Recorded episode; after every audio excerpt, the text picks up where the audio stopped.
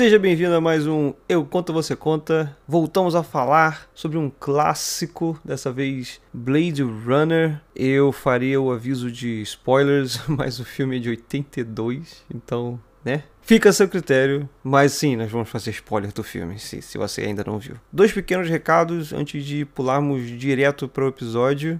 Primeiro, fiquem de olho no podcast Escolachos Cacofônicos. Recentemente nós gravamos um episódio sobre a vida e obra, entre aspas, de Keanu Reeves. Então fique de olho que esse episódio deles deve lançar a qualquer momento aí. Eu fui um convidado. E inscreva-se no Escolachos Cacofônicos, eles são um excelente podcast, muito engraçados. Rafael Solberg, Fábio Baptista e o Léo são excelentes hosts. E também temos que falar sobre o YouTube do Eu Conto Você Conta, nosso canal do YouTube, que agora conta com um novo colaborador. Meu amigo Caos está agora gerenciando o nosso canal do YouTube e ele já começou uma nova playlist lá chamada Vale o Seu Tempo, onde ele basicamente vai falar sobre jogos de videogame e tentar destrinchar ali alguns prós e contras e ver se vale a pena você comprar e jogar esses jogos ou não. Nossos planos para o canal do YouTube são um pouco excêntricos. É...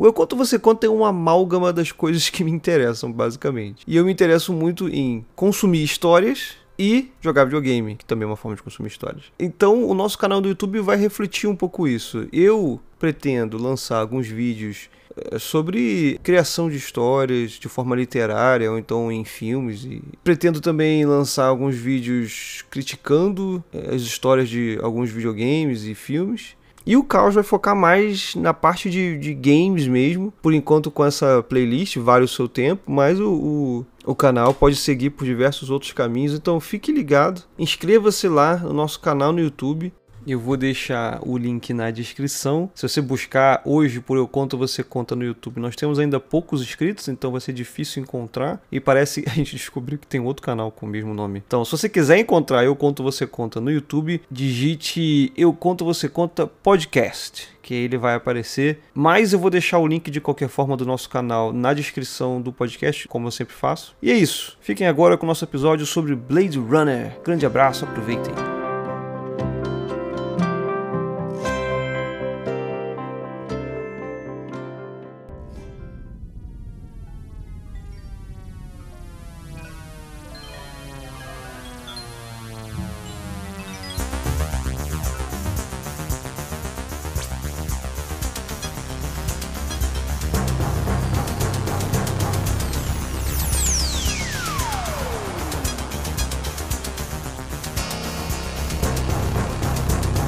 Seja bem-vindo a mais um Eu Conto Você Conta. Eu sou o Marcos Saraiva. Meu nome é Anderson Malheiros. Eu sou o Vinícius Cupelo. E nós estamos de volta novamente falando de um clássico. Viemos de uma saga de Evangelho e agora fomos mais atrás no tempo falar do Blade Runner, filme original de 1982. Maravilhoso, incrível, me fez chorar mais de uma vez. Ô, rapaz.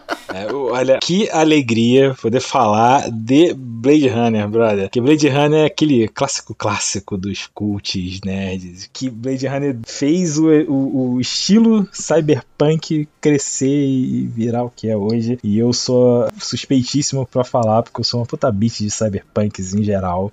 E é, não, aí não, não dá. Cyberpunk para mim já é 90% bom só por ser cyberpunk. É um conceito muito foda, né? É, porra, é demais, é maravilhoso. E, inclusive a gente veio do último episódio de Evangelho que é cyberpunk. Né? Sim, mas assim, a parada cyberpunk é muito mais do que só um conceito. É uma estética, é um estilo e é foda. Antes da gente entrar na nossa nosso geek mode cyberpunk love, que eu também sou fã dessa porra, só pra dar um, um, contexto, né? É um filme que foi gravado antes de, do, do, nascimento de todos nós. Opa, do Saraiva é, também? Claro. Rapaz. Caralho, cara, vocês insistem em me chamar de velho, cara, seus escrotos. Blade Runner foi gravado em 1980, quer dizer, foi lançado em 1982, quatro anos antes de eu nascer. E 20 anos antes de você nascer, aparentemente. Né, moleque. eu sou, sou jovem. Meu pai, que me mostrou esse filme, ele viu no cinema. Ele, meu pai é super fã também, pra caralho. Diretor Ridley Scott, cara que fez Alien. Ridley Scott é o diretor de Schrödinger. Nunca sabe se vai ser bom ou se vai ser ruim o filme dele. Ou é muito maravilhoso ou é um lixo, né? É verdade. Mas ele fez Alien Oitavo Passageiro e Blade Runner, né? Que são dois filmes. E fez Prometheus, aquela merda, né? Inclusive, tem uma galera que viu, né? Easter egg nos filmes, né? Parece que tem uma galera do Prometheus que trabalha pra Tyrell Corp, então eles são do mesmo mundo, né? Alien Oitavo Passageiro. Quer dizer, Alien e Blade Runner estão no mesmo universo, sei lá. É, é possível. Se, é. se, ele quisesse muito, dá pra fazer, mas. Estrelando Harrison Ford novinho. Engraçado, eu nunca tinha parado, tipo, eu nunca fui fã de Star Wars. Fui parar pra ver tudo agora, quando a gente foi fazer o nosso segundo ou terceiro episódio do podcast, que foi sobre Star Wars. Os Indiana Jones eu nunca parei pra ver. Eu via muito quando era criança, porque minha família gostava de ver, mas eu não lembro de absolutamente nada. Então, a imagem que eu tenho do Harrison Ford é essa imagem merda dos filmes mais novos que ele fez que geralmente é ele velho no personagem antigo dele. E aí, tipo, pô, esses Star Wars novos aí, essa merda do último Indiana Jones que saiu também. É meio coitado dele. É, é, é foda falar porque ele é, ele é, um bom ator. Mas o Harrison Ford, ele foi aquele caso do cara que envelheceu e ficou agarrado naqueles quatro papéis que ele fez bons ali. E é isso, aí ele tá revivendo, fica fazendo esse papel velho de novo e não sei o que. Aí, porra, aí Blade Runner de novo, ele. Aí é ele de novo no, no Indiana Jones velho velho, aí é ele no Star Wars velho. Cara, faz outras coisas, cara. Mas não é nem isso que eu ia dizer, não. É que eu tô tentando dizer é que eu não dava nada para ele. Eu não hum. achava ele um bom ator. Mas aí fui ver Blade Runner original. E putz, ele é um bom ator, cara. E detalhe, ele é o, o ator que é o cara que não carrega o filme. Ele precisa de um bom diretor. Porque eu fui ver o Blade Runner 2049 de novo também. Uhum. Prestei atenção na atuação dele. E ele atua bem pra caralho também. Ou seja, velho, ele atua bem. O problema é que quando você bota ele no Star Wars com um diretor merda, acontece aquela merda. Se tu for ver as atuações dele no Star Wars, são boas. Não, o novo. Mas, cara, no novo ele já fez meio de qualquer jeito, cara. Ele tava de saco cheio já. Ele, ele falava que ele não queria participar. Mas do Star Wars, porque o Blade Runner 2049 ele fez assim, espetacular. Não, no do Star Wars, o novo. Tanto é que o personagem dele morre, provavelmente porque ele também falou, cara, matei meu personagem aí, eu faço um filme, tá bom, e aí é isso. Ele atua bem no Star Wars, sim. Daqui a parada é que ele fez o que você falou, você matou a charada aí, mal dirigido. E inclusive o Harrison Ford, enquanto eu tava fazendo a pesquisa para esse episódio, eu notei que ele não era só um ator bom, ele se envolvia, pelo menos no Blade Runner, ele se envolveu na produção do filme, assim, de uma forma positiva. Ele adicionou muito da arte que a gente vê no filme ali. Ele e o Rutger Hauer. Pô, Rutger Hauer nesse filme, cara. Eu não conheço muitos filmes dele, porque eu não sou de ver muito filme antigo e tal. Mas ele, putz grilo, ele atua muito, muito bem, mano. Sim. Ele é o do Feitiço de Áquila lá, ele tem outros filmes maiorzinhos, assim, de cultura nerd, assim, cultura pop. Eu acho que Blade Runner é o principal que ele fez, assim,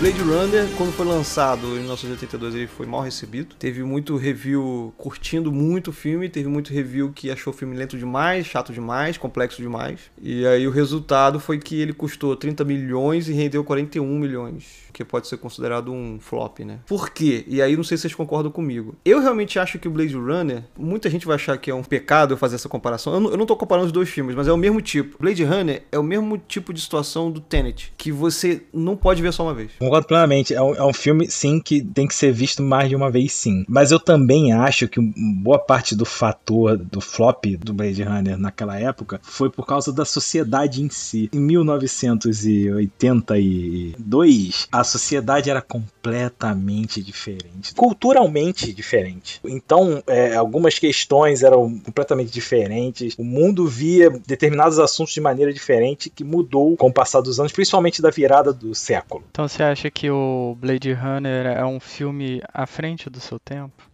É, é, pra não evitar usar o clichê, mas é, exato. Eu acho que ele não funcionou na época dele. E depois pôde se apreciar mais porque a, a cultura mudou. Eu discordo, porque o Blade Runner virou um cult na época dele. É que o pessoal foi no cinema, não gostou, porque viu uma vez, ainda viu uma versão merda. É. E aí, logo depois, alguns anos depois, sei lá, 5, 6 anos depois, o filme virou uma febre de aluguel de fita. Tipo, ele cresceu no aluguel de fita, porque ele virou um cult, todo mundo queria ver de novo, não tava mais no cinema, começaram a alugar fita. Por quê? Porque a galera viu uma vez no cinema e a galera não pegava a essência. Eu, assim, é, é minha opinião, né? Cara, tu tem que ver esse filme uma vez. É realmente tipo tem. Você vê uma vez para curtir. Ah, maneiro, interessante. Pô, mas calma aí, deixa eu ver de novo agora para ver os detalhes. E aí tu vê de novo e você saca quão profundo é, entendeu? E dá para ver outras vezes também. É, sim. Eu acho que é porque ele tem tanta informação no filme que mesmo que ele seja lento do jeito que o pessoal fala, tem tanta coisa, tanta informação que você não pega tudo de primeira. É, Blade Runner ele é lento sim, mas ele não é tão lento quanto os filmes da mesma época dele. Pra época dele ele é um filme bem rápido, bem dinâmico na verdade. Cara, a, a crítica da época falou que o filme era lento. É,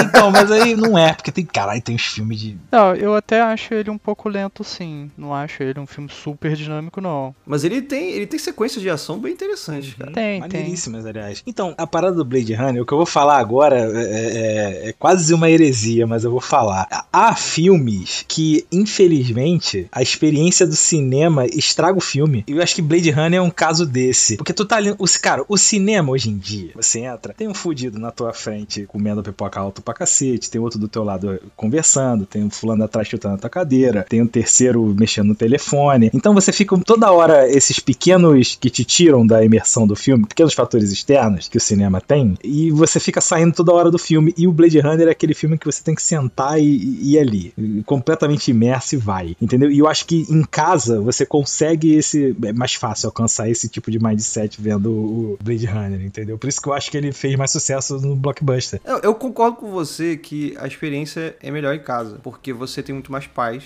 uhum. e você vê no seu ambiente mais tranquilo. Agora, também não vamos pegar o filme e elevar a santidade de que ele tem que ser visto dessa forma. Eu já vi, pô, a Chegada, eu vi Interestelar, eu vi Blade Runner 2049 no cinema. E deu pra ver de boa e me emergir de boa. Você pode dar o azar de pegar uma sessão merda com criança, sei lá. Quem levou criança para ver Blade Runner também tem que apanhar.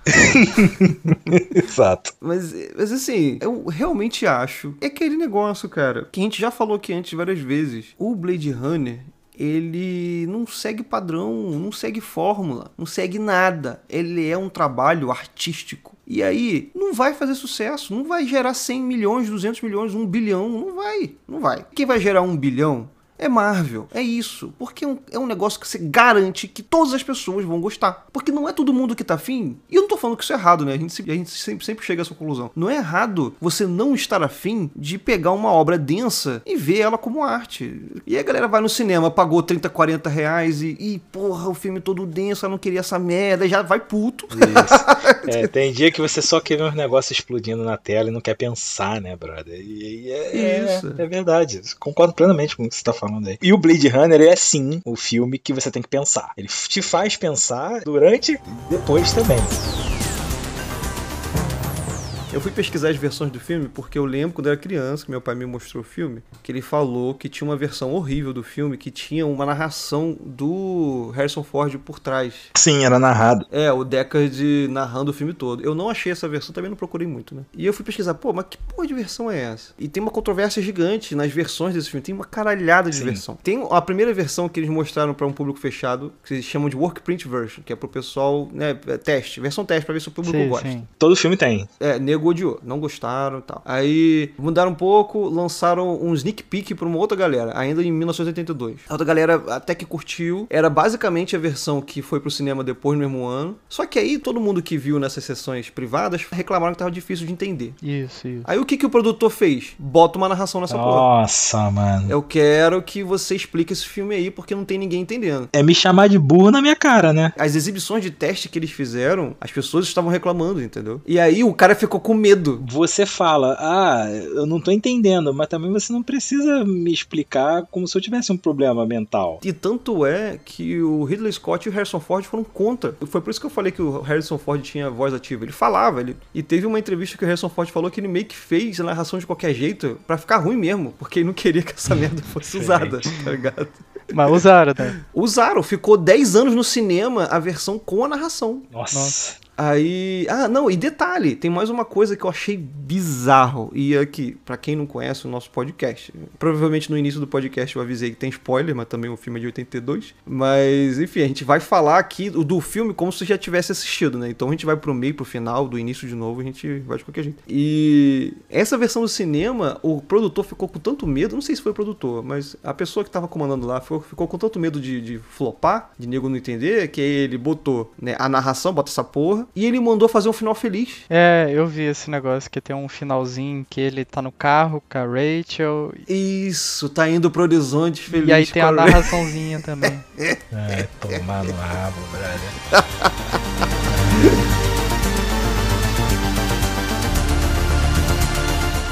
Tem uma versão que saiu internacional que tem umas cenas mais violentas que não podia passar nos Estados Unidos. E aí, em 90, em, no, em 91, 1990, 1991, a Warner fez uma exibição especial em alguns cinemas do corte do diretor. Sim. Só que sem avisar ninguém, não era corte do diretor. Era a mesma versão que saiu em 82 e ela falou, é corte do diretor. E nem o Ridley Scott sabia que essa porra É o Director's Cut sem autorização do director. É, é inacreditável um negócio desse. E foi pior, porque não tinha mudança nenhuma. Era a mesma versão. Foi a versão de cinema que tinha saído antes. Eles mudaram o nome falando que era Director Cut, e foi isso aí que você falou. Não tinha nem a autorização do Ridley Scott. Aí o Ridley Scott veio a público e falou: Olha só, não fui eu que fiz essa merda. Aí ele ganhou moral para negociar com a Warner para fazer a versão dele. Aí saiu o Director's Cut. Aí saiu o Director's Cut em 92, que aí ele tirou a narração, tirou o final feliz e fez a versão criativa dele, né? Mas então, tem uma outra versão de 2007 que o nego chama de Final Cut, que é também do Ridley Scott. Não, a Final Cut é só a versão remasterizada da Director's Cut. Não, ele mudou algumas coisas. Ele mexe, coisa? ele mexe algumas, é, ele mexe algumas paradas. Ah, eu tinha visto que não tinha Não mudança. muda muito, não. Ele pegou coisas de várias versões. Por exemplo, as cenas violentas que saíram na versão internacional. Aí ele botou. Ele estendeu os sonhos de unicórnio do Deckard. co- Coisa boba assim, pequena. Ah, entendi. Mas tem diferença, então. Tem, tem. Então, essa daí é a versão que é a definitiva. É. que Se você for ver, veja a Final Cut de 2007. Que ela é remaster, HD, é linda, maravilhosa, e é a versão do Ridley Scott. É isso que é interessante, né? É uma versão que o cara que fez fala: essa é a certa. Então é a minha visão criativa, é o que eu queria atingir com esse filme. Tá aqui, é o que eu quero que você veja.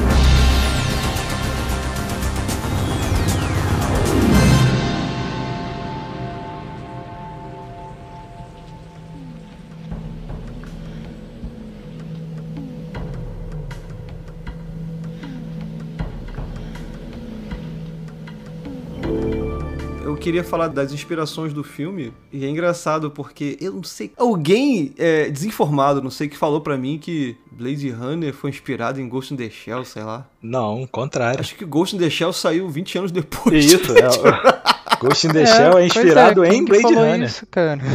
20 anos antes, não. Depois não. Porque o mangá de Ghost in the Shell saiu em 89. O anime, que é de 95. E- Mas o mangá, o filme foi foi um sucesso tão incrível que o mangá ficou meio que obscurecido. Mas é um excelente mangá também. O mangá é de 89. E é claramente é, baseado em Blade Runner. Toda a temática, toda a estética e tal. É isso que a gente quer falar, né? Não é que ele é baseado em Blade Runner. Ele tem a temática cyberpunk. Exato. Que é essa temática de um mundo futurista, porém decadente. Pós-apocalíptico. com- É distopia social com utopia de, de tecnologia. É, é, mais ou menos isso. é. O que eu li, o termo que eu li foi high-tech, low-life. É tipo, é uma sensação que você tem que parece que a tecnologia falhou. Tipo, a humanidade não evoluiu. A tecnologia evoluiu e a humanidade não. Ela ou parou ou regrediu. Era isso que eu ia falar. Não é tecnologia que falhou, é a humanidade que falhou. Ela não acompanhou no progresso. É, exato. A tecnologia evoluiu. Ela, a, a tecnologia virou algo maravilhoso no universo cyberpunk. É algo que salva vidas e Cria vida, né? cria vida, exatamente. É, é incrível. Mas a sociedade em si, a humanidade em si, decaiu pra caralho. E tem obras infinitas cyberpunk. Matrix, Uhum. Final Fantasy VII, Opa. Alita Battle Angel, Altered Carbon, Neuromancer.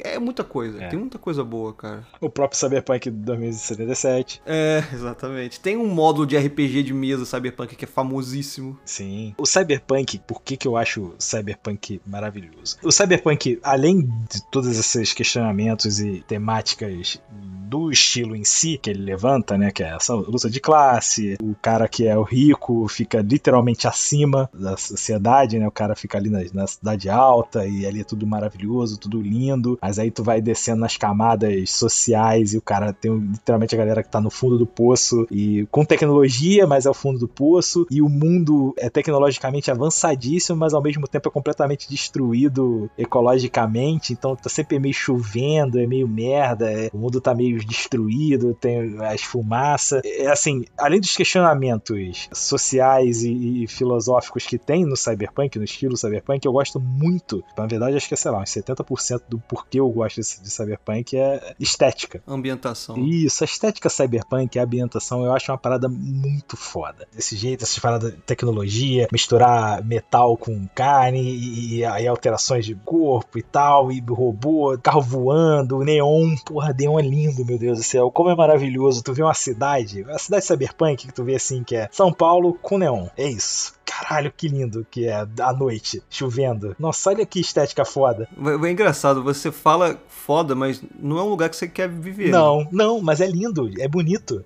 É diferente, é, é diferente, né? exatamente. Né? É, mas exatamente, não é um lugar que você queria viver, não mesmo. Não, é porque eu tô curioso só com a palavra que você estava usando, que é lindo. Para mim, eu diria que é. Ai, não é inspirador, cara. É uma coisa que é grandiosa demais. Sim. Tipo, vendo Blade Runner, cara, quando você tem as cenas do Deckard voando, Cara, é cidade até o horizonte. Hum. Não tem uma árvore. Não tem um pássaro. Céu é de pedra, literalmente. Só cidade. Só cidade. E chovendo o tempo todo porque teve catástrofe ambiental. É uma doideira o clima. É uma coisa opressiva, cara. É opressivo e depressivo também. Eu acho que essa é a parada. Tipo, tem uma hora que o Deckard ele sobe no, sei lá, centésimo andar, que é onde ele mora. Ele vai pega uma bebida e vai beber na sacada. E aí o take, né, sai da sacada e mostra a cidade. Cara, te dá uma sensação que você é um pontinho, você não é nada, mano. É. Aquela cidade ali, você não é nada. Você é um troço que é uma formiguinha, cara. Sabe? Tem um, um bilhão de pessoas ao seu redor e você não tem importância nenhuma. É muito louco. Mas, é, mas no que, naquele contexto, sim, você não é nada. Você é só mais um. E assim, beleza. Acho que a palavra certa é intrigante. Porque, assim, pra gente que vê do lado de fora, né, que a gente tá no nosso mundo aqui e tal, a gente vê um mundo cyberpunk, você tá do lado de fora, você não viver naquele contexto, aí sim você pode muito bem apreciar, entendeu? E achar a estética legal porque faz de conta. Mas assim, viver num mundo cyberpunk é terrível.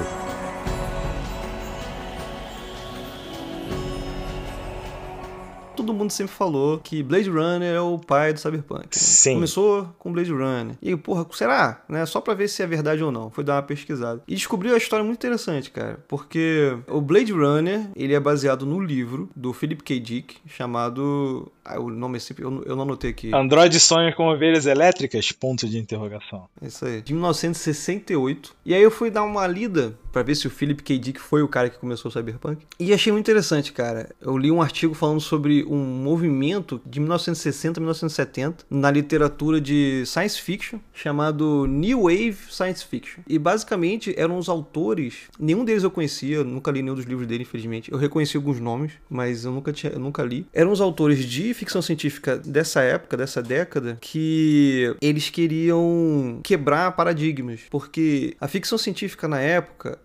era Isaac Asimov. Era uma ficção científica que era muito voltado para o espaço, né, para uhum. você explorar o universo. É quase uma coisa utópica, é o oposto do distópico, né? É a humanidade se expandindo, extremamente próspera, e você conhecendo o desconhecido e navegando pelo universo e descobrindo civilizações alienígenas. Ou então, a ficção científica também era muito vista como literatura pulp, que é aquela coisa de revista tosca, mal escrita, Quer dizer, nem toda literatura pulp era tosca e mal escrita. Mas era uma coisa rápida, de consumo rápido, que seguia geralmente um padrão, uma fórmula, coisa e tal. E essa galera do New Wave Science Fiction, eles falavam assim, cara, a gente tem outras coisas para explorar que vocês não estão explorando. Eles quiseram desafiar, por exemplo, na época tinha esse pensamento de que toda literatura, para fazer sucesso, tem que seguir a jornada do herói do Joseph Campbell. E a sci-fi não pode ser diferente. E aí os autores falaram, porra nenhuma, eu quero fazer a minha sci-fi aqui, eu quero explorar, é, ao invés de explorar o externo, eu quero explorar o interno, eu quero explorar temas psicológicos, eu quero explorar temas biológicos, químicos, sabe? Explorar a humanidade, não quero explorar o universo, quero explorar a gente aqui na Terra, uma realidade. Eles trouxeram um realismo pra ficção científica e eles, com esses livros deles, eles acabaram influenciando uma nova leva de escritores que vieram depois. Um deles foi o Philip K. Dick, que fez esse livro que eu nunca lembro o nome. Android Sonhos com Ovelhas Elétricas. Android Sonho com Ovelhas Elétricas, é. E aí, o Android Sonho com Ovelhas Elétricas foi considerado realmente o primeiro cyberpunk. E o termo cyberpunk vem por causa desse lance punk, desse, desses escritores que quiseram ir contra, né? Tipo, ah, não, todo mundo escreve assim. Não, eu vou ser punk, eu vou ser o contrário. Eu vou escrever desse jeito. E cyber porque é, uma, é um tipo de literatura que lida com, com o ser humano, o envolvimento do ser humano com a tecnologia, se misturando com ela, né? É uma coisa meio louca. Mas falando assim de filme mesmo, que começa essa coisa do cyberpunk, eu acho que foi o Blade Runner, né? O primeiro mesmo. É, que é baseado no livro que começou o movimento, faz sentido. Isso, então, por quê? O que acontece? Eu acho que a ideia de quando as pessoas falam que o Blade Runner é o pai do cyberpunk, é, eu acho que é, é, mais visualmente. Isso, é, eu ia falar bem isso mesmo. Porque assim, o Philip K. Dick, ele, ele construiu o mundo, né? Ele construiu o gênero ali é, e colocou as regras, etc. Mas o, o Blade Runner e, e, as pessoas que trabalharam no Blade Runner, eles conseguiram traduzir isso pro visual. E aí que entra a parte da estética que eu tava falando, que é boa parte do cyberpunk. Não é só a parte dos conceitos em si, é, é muito da estética também. E tudo depois que você vê cyberpunk, ah, isso aqui é cyberpunk, no universo cyberpunk, tem aquela carinha de Blade Runner. Como eu falei, cidade chovendo, neon, cores vibrantes, aquele ad de apocalipse, né, que nego chama, banner pra tudo, contelado é de propaganda, porque a fachada de um prédio inteiro é uma tela de leão, de LED, entendeu? E é isso, aí fica uma poluição visual escrota. Inclusive tem uma coisa que eu sempre ouvi falar de Cyberpunk, que eu, eu ouvia falar de alguém também, eu nunca sei onde que eu pego essas coisas. Mas quando eu fui pesquisar, não tava na listagem das coisas que caracterizam o Cyberpunk, mas que é esse lance do mundo ser governado por corporações. Né? Isso. Né? Você perde o papel do governo. Tanto que em Blade Runner você não tem. Quem é um prefeito? Quem é um presidente? Não tem isso. Tem a Tyrell Corporation e tem o dono da Tyrell Corporation. É isso.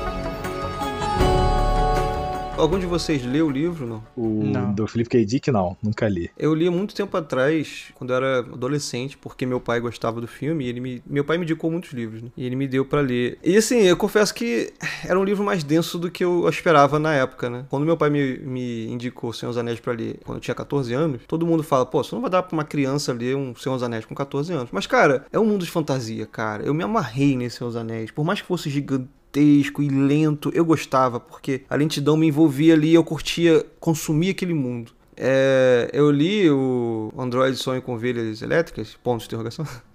E assim, eu lembro de muito pouco, quase nada na verdade. Eu lembro de uma ou outra cena, mas eu lembro de uma coisa que não tem no, no filme. E aí quando eu fui pesquisar, realmente, o filme ele é descrito como baseado no livro, não é a adaptação do livro. É, ele sim. é baseado. É. Ele pega o personagem, Deckard, sim, pega essa ideia de que tem seis replicantes que tem que ser capturados. Aposentados aposentados, é, aposentados, e pega o mundo, o cenário e trabalha isso com uma história diferente. Por que, eu tô falando isso? Porque tinha uma coisa no livro que eu não entendia, e eu lembro muito perfeitamente porque eram cenas que eu não conseguia entender, e aí agora que eu fui reler alguns trechos do livro, nessa pesquisa aqui, né? Eu fui ver. Aí eu, ah, tá, entendi. O livro tem uma parada que tem, ele chama de mercerismo, que é como se fosse uma religião da época desse mundo cyberpunk do Blade Runner. Que é. Cada pessoa, ou as pessoas que do mercerismo, tem dentro de casa uma máquina que é uma máquina de empatia. Que as pessoas, quando entram nessa máquina, elas se conectam com todo mundo que também tá nessa máquina de empatia e sentem o que todas as pessoas estão sentindo. Caralho. E você consegue se colocar no lugar das pessoas entender o sofrimento das pessoas, entendeu? E aí dessa forma você se torna um ser humano melhor. Na verdade, o que era era que esse Mercer era um tipo um profeta, tipo Jesus mesmo. É uma alusão mesmo à religião. E essa máquina, na verdade, fazia você sentir o que o, esse profeta sentiu no sofrimento dele e tal, tipo como se você fosse pregado na cruz, como Jesus. Você sentisse essa dor. Uhum. E aí você tinha que subir uma montanha, era uma coisa muito maluca. Por quê? Porque ele tenta explorar essa parte da empatia humana, que no Blade Runner, que também tem no livro, é explorado pelo teste Void Kampf dele lá. Isso. Que, em teoria, os, os replicantes não conseguem ter empatia. E o teste tenta pegar isso, né?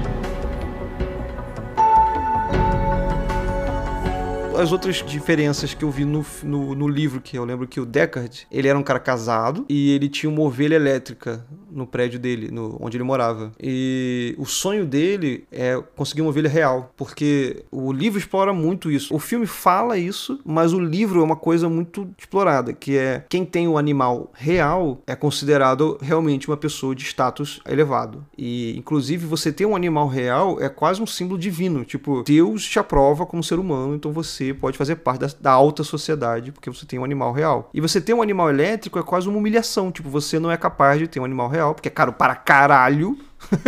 Você vai ter uma cópia mecânica safada desse cachorrinho aqui. É, então o Deckard tinha uma ovelha elétrica e o sonho dele era ter uma ovelha real. Ele não era da polícia, ele era um caçador de recompensas. Os Blade Runners no livro eram caçadores de recompensas. E aí ele fica sabendo de uns seis replicantes. Aí ele, pô, agora é a hora, vou pegar esses seis aqui, vou ficar rico, vou comprar a minha ovelha. Mais ou menos isso que eu lembro aí do livro. Hum, interessantíssimo. E aí, quando é que vocês viram, cara, Blade Runner? Aí eu assisti alguns dois anos atrás, três anos atrás, não sei. Ah, recente sim? Foi, eu assisti pra poder assistir o, o 2000 e... 2049. 2049. Né? E tu chegou a curtir o original quando tu viu? Pô, bastante, eu gostei bastante, sim.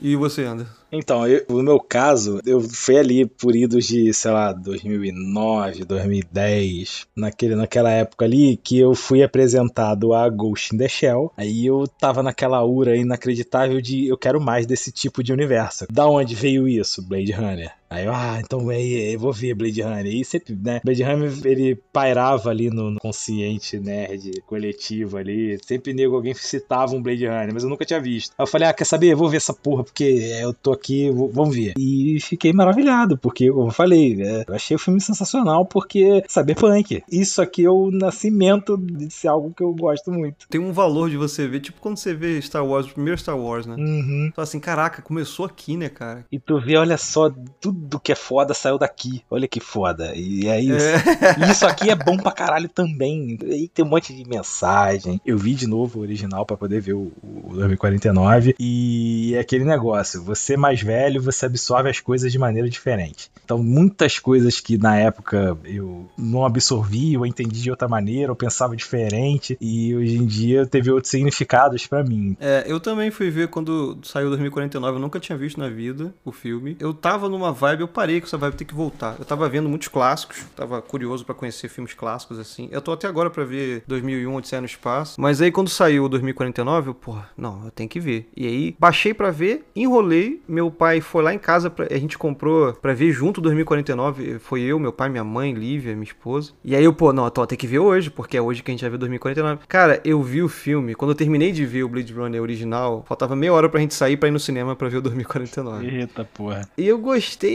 eu, eu achei médio da primeira vez que eu vi o Blade Runner. Eu não achei tudo aquilo que o pessoal falava. Não sei se é porque eu tava apressado. Eu achei. Eu também achei confuso. Eu não consegui entender muito da história. Eu achei muita coisa desnecessária. Não entendi aquela sequência final do Deckard correndo do Roy. Mas no geral eu achei, ah, ok, beleza. Não, não é isso que o pessoal fala, mas vale. E ficou por isso. E quando eu vi o 2049 eu achei uma obra-prima. E a segunda vez que eu fui ver o filme foi agora, semana passada, para gravar esse episódio. Só para ter certeza. Tipo, será que, né? Será que, enfim. Ainda acho que é, uma, é, um, é médio, mas vamos ver. E aí, agora, segunda vez que eu sentei com calma, sozinho para ver, puta que pariu, cara. Anulou aquela primeira vez que eu vi. Porque é aí que eu vi o, o peso da parada. E tudo aquilo que eu não tinha entendido é porque eu não tava na vibe mesmo. Porque tudo fez sentido. Eu falei, caraca, é isso, aquilo. Eu precisei ver o filme mais de uma vez para pescar, capturar. E, e, assim, é foda. Quando você termina, você fala assim, cara, eu não, não consegui capturar tudo. Mas deu para sacar a profundidade do filme na segunda segunda vez que eu vi.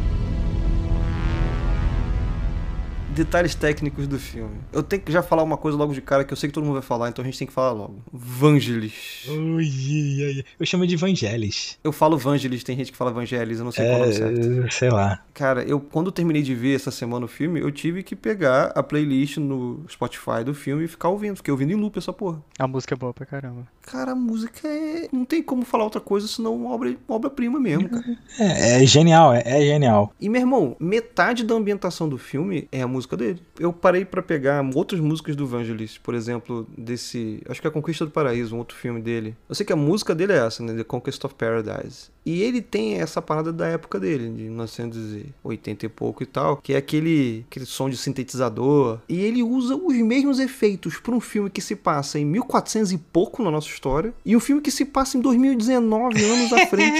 É, E você pega e é- ele ambienta perfeitamente os dois cenários, cara, com aqueles efeitos loucos. Exato, com os mesmos instrumentos, vamos dizer assim, né? Quando eu boto a playlist dele no Spotify pra ouvir, eu vejo o filme. Ajuda a, a trazer aquele clima. Você olha pra fotografia ali da- daquele mundo, pro visual daquele mundo, e a música, aquela música encaixa perfeitamente com aquele mundo ali. É intrigante, é quase agressivo ao ouvido, mas não tem um certo ritmo. É, é foda. É isso que você falou de agre- agressivo ao ouvido, é interessante, porque é muito alto, né? Isso. Eu tenho essa mania de. Não sei se vocês têm essa mania. Quando eu tô ouvindo filme, eu baixo. Às vezes tá muito alto, aí eu baixo. Aí parou a música, começou o diálogo, aí ficou baixo, aí eu aumento. Você fica lutando com o volume.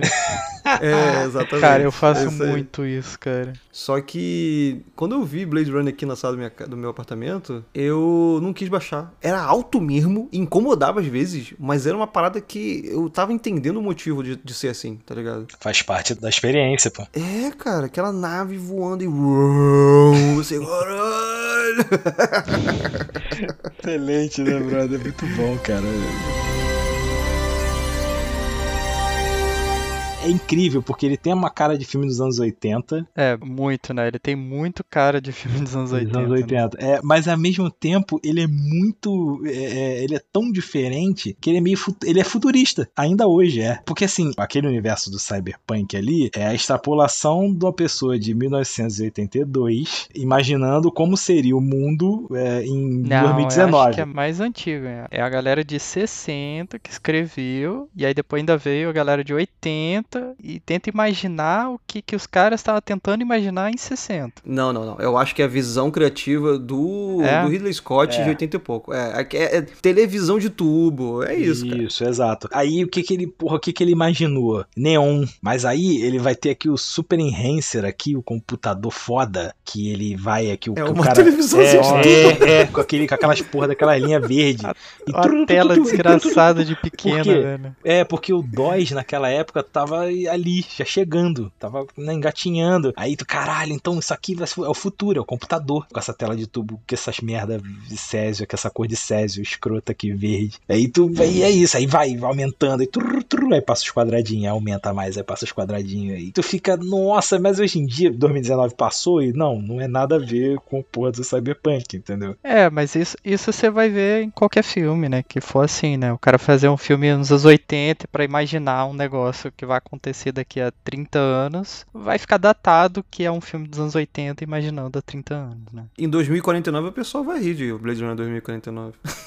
Não, então, não. Aí que tá, aí que tá o ponto que eu queria chegar. Na época, o Ridley Scott, ele, a ideia dele foi: vou ver como o nosso mundo vai ficar daqui, a sei lá quantos anos, em 2019. Beleza, mas aí o- os anos se passaram, 2019 chegou e, e não é nada disso. Então, pra gente agora, pro espectador que tá assistindo Blade Runner, passou a ser uma estética daquele mundo ali. O futuro daquele mundo é daquele jeito. Aí tu olha pro 2049, tu vê que anos se passaram, a tecnologia, inclusive do nosso mundo de fazer cinema ficou muito melhor, mas eles continuaram com, aquele, com aquela estética. Aquilo virou uma estética, não é uma extrapolação mais, entendeu?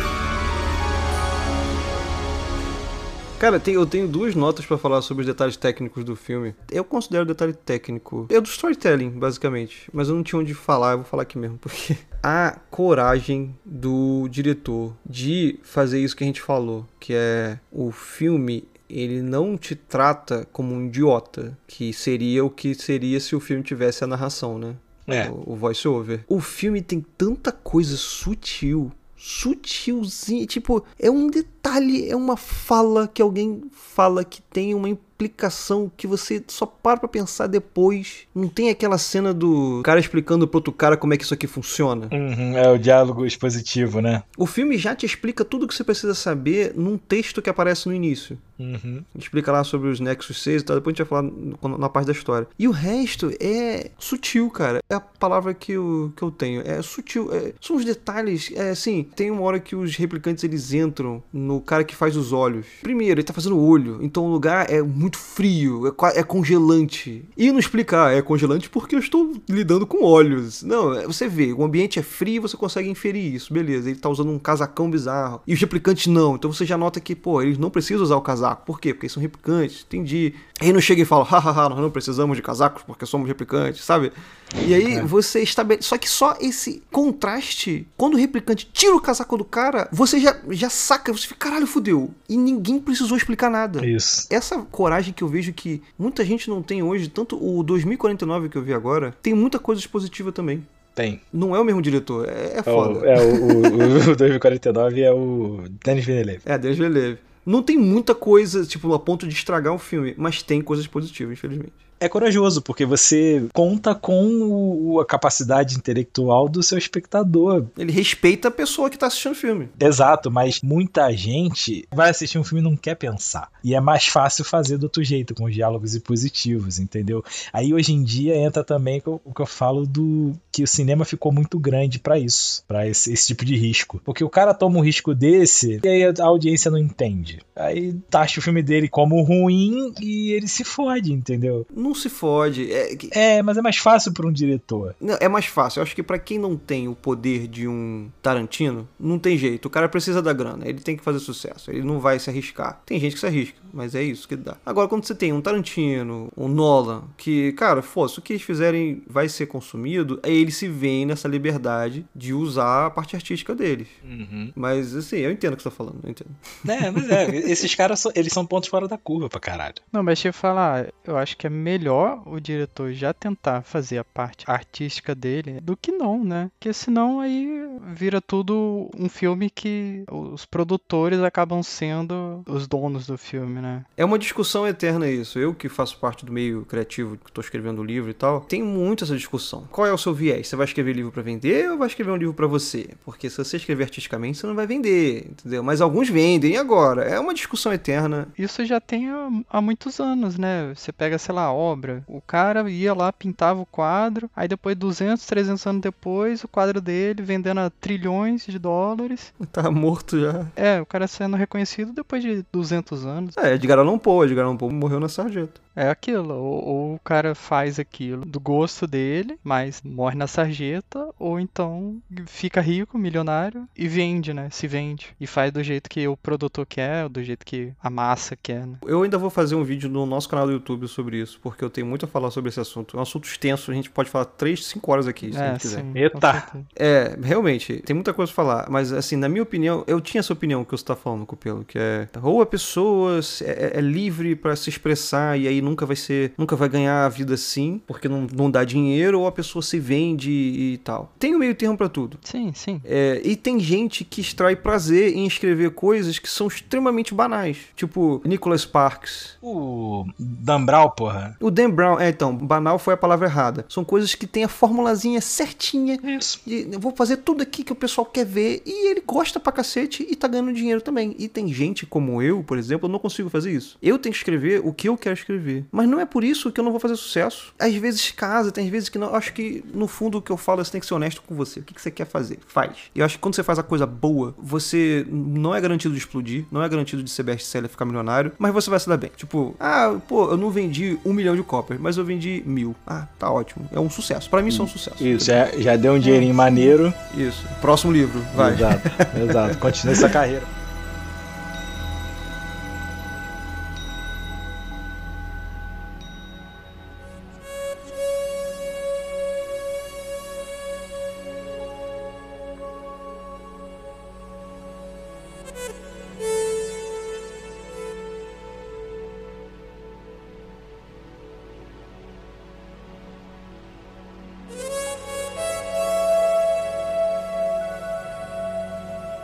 Enredo. O filme começa já explicando, né, o backstory. Que eu já falei isso algumas vezes. Isso é uma ferramenta que pode ser usada assim por um narrador. Que é, meu irmão, vou botar um texto expositivo aqui. Star Wars faz isso e o Blade Runner faz isso. É uma solução. Eu não gosto de usar essa solução, mas existem criadores que usam e é válido. E aí no início do filme tem esse texto explicando que é basicamente a humanidade criou robôs que são indistinguíveis do ser humano. Robôs, assim, quem não viu o filme pode ter a impressão de que robô máquina, né? Máquina sintética. Não, são seres biologicamente fabricados. Eles são de carne e osso. Não dá pra você diferenciar olhando pra um replicante, não dá pra diferenciar de um ser humano. Mas eles são mais fortes, geralmente, tem mais resistência. Eles são humanos 2.0, né? E o que acontece é que eles eram, por serem muito resistentes, muito fortes, eles eram usados como mão de obra Escrava. escrava, é, porque eles eram cria nossa. E aconteceu muita rebelião. Como tava tendo muita rebelião, eles matavam os próprios donos deles e tal, e se mesclavam na sociedade, porque você não tem como saber se ele é humano ou não. Foi imputado pra eles, né, forçado que agora, pra evitar esse tipo de coisa, eles têm um limite de 4 anos de vida.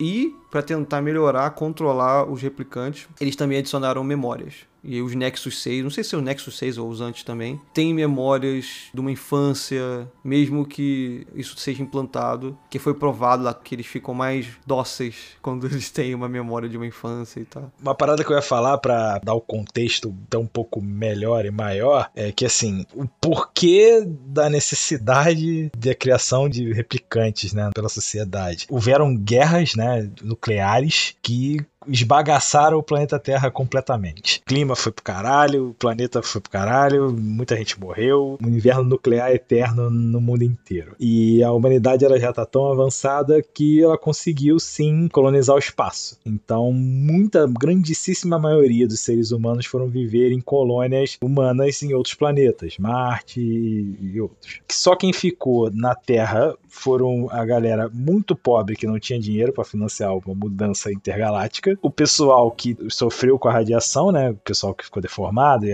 geneticamente alterado, etc, e as pessoas que têm cargos importantes para manter o que sobrou da humanidade funcionando na linha. Então, policiais, eh, enfermeiros, médicos e etc. Beleza, aí os replicantes foram criados para ser literalmente a mão de obra na exploração desses novos planetas, das colônias. Então eles trabalhavam ali é, em outros planetas e eles precisavam ser seres humanos com resistência muito maior do que um ser humano normal para poder aguentar em climas, em, em situações adversas que um outro planeta que não é a Terra provavelmente apresentaria.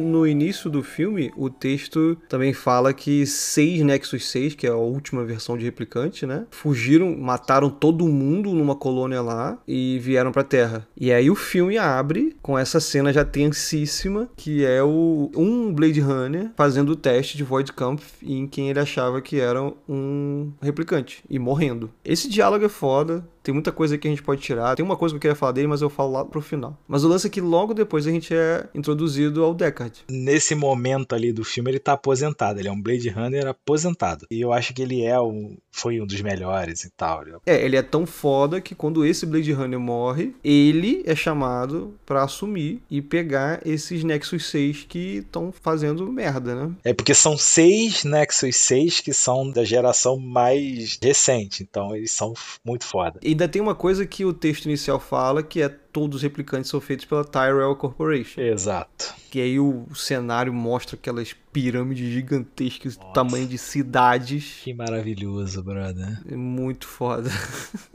Tu vê a cidade inteira, que já é, como você falou, é a cidade até onde a vista alcança, já é grandiosa. Aí você olha e tem uma pirâmide que é tipo seis vezes maior que a cidade, no meio da cidade, entendeu? Caralho, aí tu- você falou, a dica visual. Você na hora entende, puta que o pariu, isso aqui, essa empresa ela domina o mundo. Olha o tamanho disso. Você já tá vendo a cidade gigante e olha o tamanho dessa empresa. Olha, olha a imponência que é. Essa parada que você tá falando é verdade. Uma outra coisa que eu ia falar, eu tinha duas adições pra falar do, de- dos detalhes técnicos, eu só falei de uma, lembrei agora da outra. Que é. O Ridley Scott, cara, ele realmente fez o filme sem pensar no público mesmo. Ele pensou em puramente, tipo, na expressão artística dele. Porque você tem cenas longuíssimas que é tipo o Deckard no carro olhando a paisagem. E tem um foco no rosto do Deckard, só aquelas luzes nele. Ele tem um trabalho de world building mesmo nesse filme. Tem cena que a cena acaba. Tem uma cena que é óbvia isso, que o Roy, o replicante Roy, fala com aquele outro cara que eu esqueci o nome. Eles falam alguma coisa lá e vão embora. E não corta a cena. Tipo, eles vão embora, a câmera vai se afastando e você vai vendo a cidade, e você vai vendo as pessoas andando na rua. E aí, um tempo depois, a cena acaba. Porque ele aproveita essas partes para mostrar essa maravilha desse mundo cyberpunk bizarro. Que eu, eu, fico imaginando, a gente se amarra de ver esse filme hoje. Imagina para quem nunca tinha visto uma coisa parecida em 1982, tá ligado? Né? Mas eu acho que foi assim que ele construiu, né, também esse cyberpunk. É por isso que é, que eu acho é. que se ele também não tivesse feito isso, alguém talvez até fizesse e aí ele seria a pessoa que estaria construindo esse mundo, né? Ele tem essa visão. E ele tem muito espaço para mostrar essa visão no filme. Mas aí a gente conhece o Deckard, e o Deckard é um personagem é, interessante, né? Você descobre que ele tem um passado, ele foi um policial, ele é um policial muito bom, ele não quer mais isso, ele é obrigado a trabalhar no filme, e não tem família, não tem ninguém, não tem uma pessoa amada, não tem um pai, uma mãe, uma filha, não... completamente sozinho no mundo. Não tem um cachorro, não tem nada, exatamente. Não tem nada, não tem nem ovelha. No livro ele tem uma esposa e uma ovelha. Essa parte é bem interessantíssima, que é mais uma vez uma é, é, uma nuance ali do, do, roteiro. A missão dele é aposentar os replicantes. É os Nexus. Aposentar. Não é matar, porque pro ser humano aquilo não tem Eles vida. Eles não são nem seres vivos, né? para poder realmente morrer, né? Isso, exato. Isso. Não, vai, não vai morrer porque não são seres vivos, exatamente. para ideias ali, os replicantes não, não são é, seres vivos. Eles são só trabalhadores, né? Então, o que que o trabalhador para de trabalhar, ele vira o quê? Um aposentado. ele, ele é, uma fer é uma ferramenta, de fato. Você aposentou aquela ferramenta ali, guardou ela. Não tem nem isso de prender eles. Não. não. Você tem que aposentar eles, tem que isso. eliminar. É isso. isso. Que tá dando defeito. É, é uma ferramenta defeituosa, né? E isso é um dos temas do filme, inclusive. Sim, Mas, exatamente. O delegado fala: não, faz o seguinte: você vai lá na Tyrell Corporation, porque eles têm o Nexus 6 lá, e você aplica o Void Camp nele para você entender, porque aí você vai fazer a mesma coisa com, com, esses quatro que fugiram. Show de bola. Que ele vai lá conhecer, né, esses caras que ele tem que aposentar. E aí que tem essa cena que ele vai lá, vai naquela pirâmide gigantesca e encontra a Rachel. Tem a cena famosa que é ela aparecendo, surgindo da, da sombra perfeita, né? Maquiagem perfeita, lábios vermelhos, cabelo todo certinho. Ela pergunta para ele se ele gostou da coruja. Que é aí que o Ridley Scott introduz o tema dos animais. Que ela fala, você gostou da nossa coruja? Aí ele é falsa? Aí ela, é óbvio que é. É tipo, porra, se é a Tyrell Corporation... É, claro que é, né? A Tyrell não tem uma coruja real, a parada é muito difícil de conseguir. É, e a parada do, do, da coruja, né? Quando ele fala da coruja, aí, que aí é muito da parte visual do filme também. Quando ele vê a coruja, a câmera focaliza a coruja, dá aquele brilho, né? No, olho do bicho, que é o brilho do, do replicante, né? É, ele tem esse marcador visual, né? Quando é uma máquina,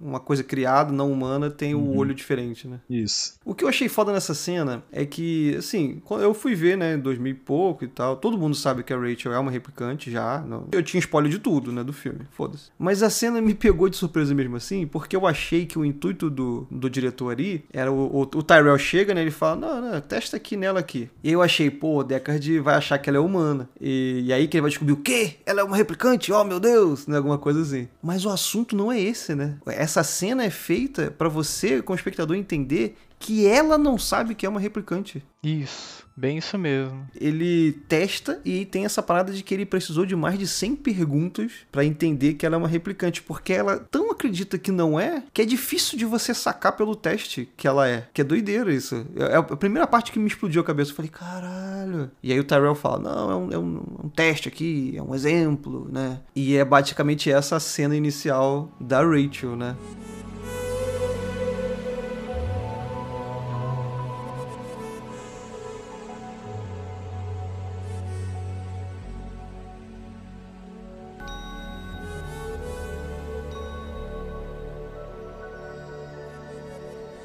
Like our owl? It's artificial? Of course it is. Um pouco tempo depois no filme, a Rachel descobre que ela é uma replicante porque ela vai atrás dele, né? Porque ela fica grilada com o Tyron. Por que, que ele fez isso? Esse meu teste e tal. E ela vai atrás do Deca. O Deca leva um susto do caralho.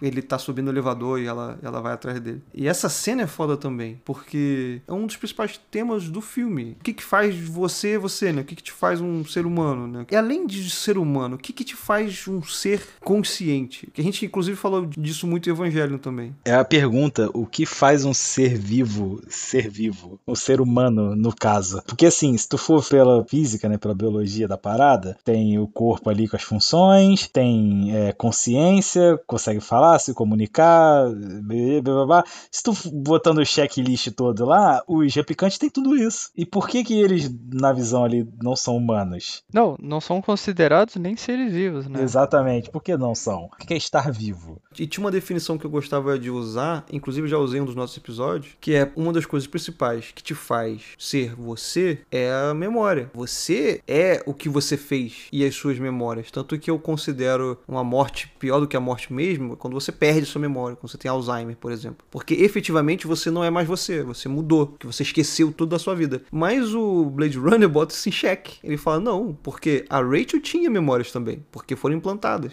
É, aí, caralho, é, é foda, porque, beleza, ela tem memórias, ela tem ali experiência de vida, ela tem, realmente, como você falou, boa parte delas foram criadas com as experiências delas, mas foram memórias implantadas. E aí? Então, ela não é aquilo que ela se lembra que é, entendeu? Ela não viveu nada daquilo, então ela não fez nada daquilo. Então ela não é aquilo. Mas aí que tá, eu, eu discordo um pouco, porque sim, pra ela, ela é aquilo. Pra ela, ela viveu. Então como que ela não é? Mas eu acho que tem esse componente da busca pela verdade. Se você está sendo mentido e aquilo é a sua realidade, é, é a caverna de Platão, né? Você É. acha que a realidade é dessa forma. E para você é aquilo. Mas quando você descobre que ela não é dessa forma, é uma outra, ou o que você acreditava que era antes, não é mais verdade para você. Então ela entende que ela não é aquilo que ela era. É uma busca pela identidade real dela. Quem que ela é de verdade? Ela tem que aceitar agora que nada do que ela achou que fez em vida, ela fez. Ela só fez nos últimos anos que ela foi criada. Isso, e as memórias são da sobrinha do Tyrell. O Deca joga na cara dela, porque ele fala pra ela uma memória dela de infância que ninguém deveria saber. Caralho,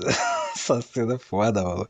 É porque ela chora, cara. É, você se sente exato. mal, mano. Exato. Mas assim, você se sente mal porque você tem empatia, porque aquilo ali você acha que é um ser vivo. Tá ali uma mulher na sua frente, linda, por sinal. E tu fala, pô, por que, que tu vai fazer isso com essa pessoa, cara? Isso é escroto. Mas pra ele, não, aquilo é uma máquina. Não tem por que você pedir licença e desculpa pra tua furadeira, tá ligado? Então, mas mais ou menos. É essa cena que separa o Deckard e que estabelece a relação do Deckard com a Rachel. Sim. E aí, de novo, palmas pro Ridley Scott. Tudo muito sutil. Porque isso tudo que a gente falou aqui, essa coisa toda que ah, as pessoas tratam os replicantes como máquinas e tal, não tá explicado na tua cara. Você tem que pegar no termo que é usado, que a gente falou, ah, é aposentar. Ah, você tem que notar que não foi mandado de prender, foi mandado de matar. E não é nem matar, é aposentar. Por quê? Porque são máquinas. Então eles são desumanizados. E o Deckard, que é um super Blade Runner, quando fala isso pra ela e vê ela chorar, fica mal. Ele fica, não, não, não, não, foi mal, foi mal. Isso aqui que eu tô falando é tudo mentira, tá? Que não é uma coisa que deveria ser normal. Ele tinha que. Tem um lance que eu acho que o, o delegado chama os Blade. Os replicante de skin jobs, troca pele, sei lá. Tipo, não- eles nem chamam de, de gente, é tipo, ah, botaram uma pele em cima de uma coisa aí. E ele não, ele fica mal, ele fica, não, não, desculpa, desculpa, nada a ver, isso aqui foi só uma brincadeira de mau gosto. Então você já entende que, caralho, ele tá sentindo alguma coisa por ela, né? Só que ela é uma replicante. E aí eles pegam a atriz, cara, que porra, é, é difícil você não ter uma conexão com ela, né? Porque ela é, tipo, ela é muito humana mesmo. Quando ela chega em cena, nessa cena que a Rachel aparece, ela vem robô, dura e, e fria. Mas quando ela desmonta na frente dele, Isso. chorando, porque ele fala essa parada, essas verdades, você fala, caralho, não tem como não ter pena, cara.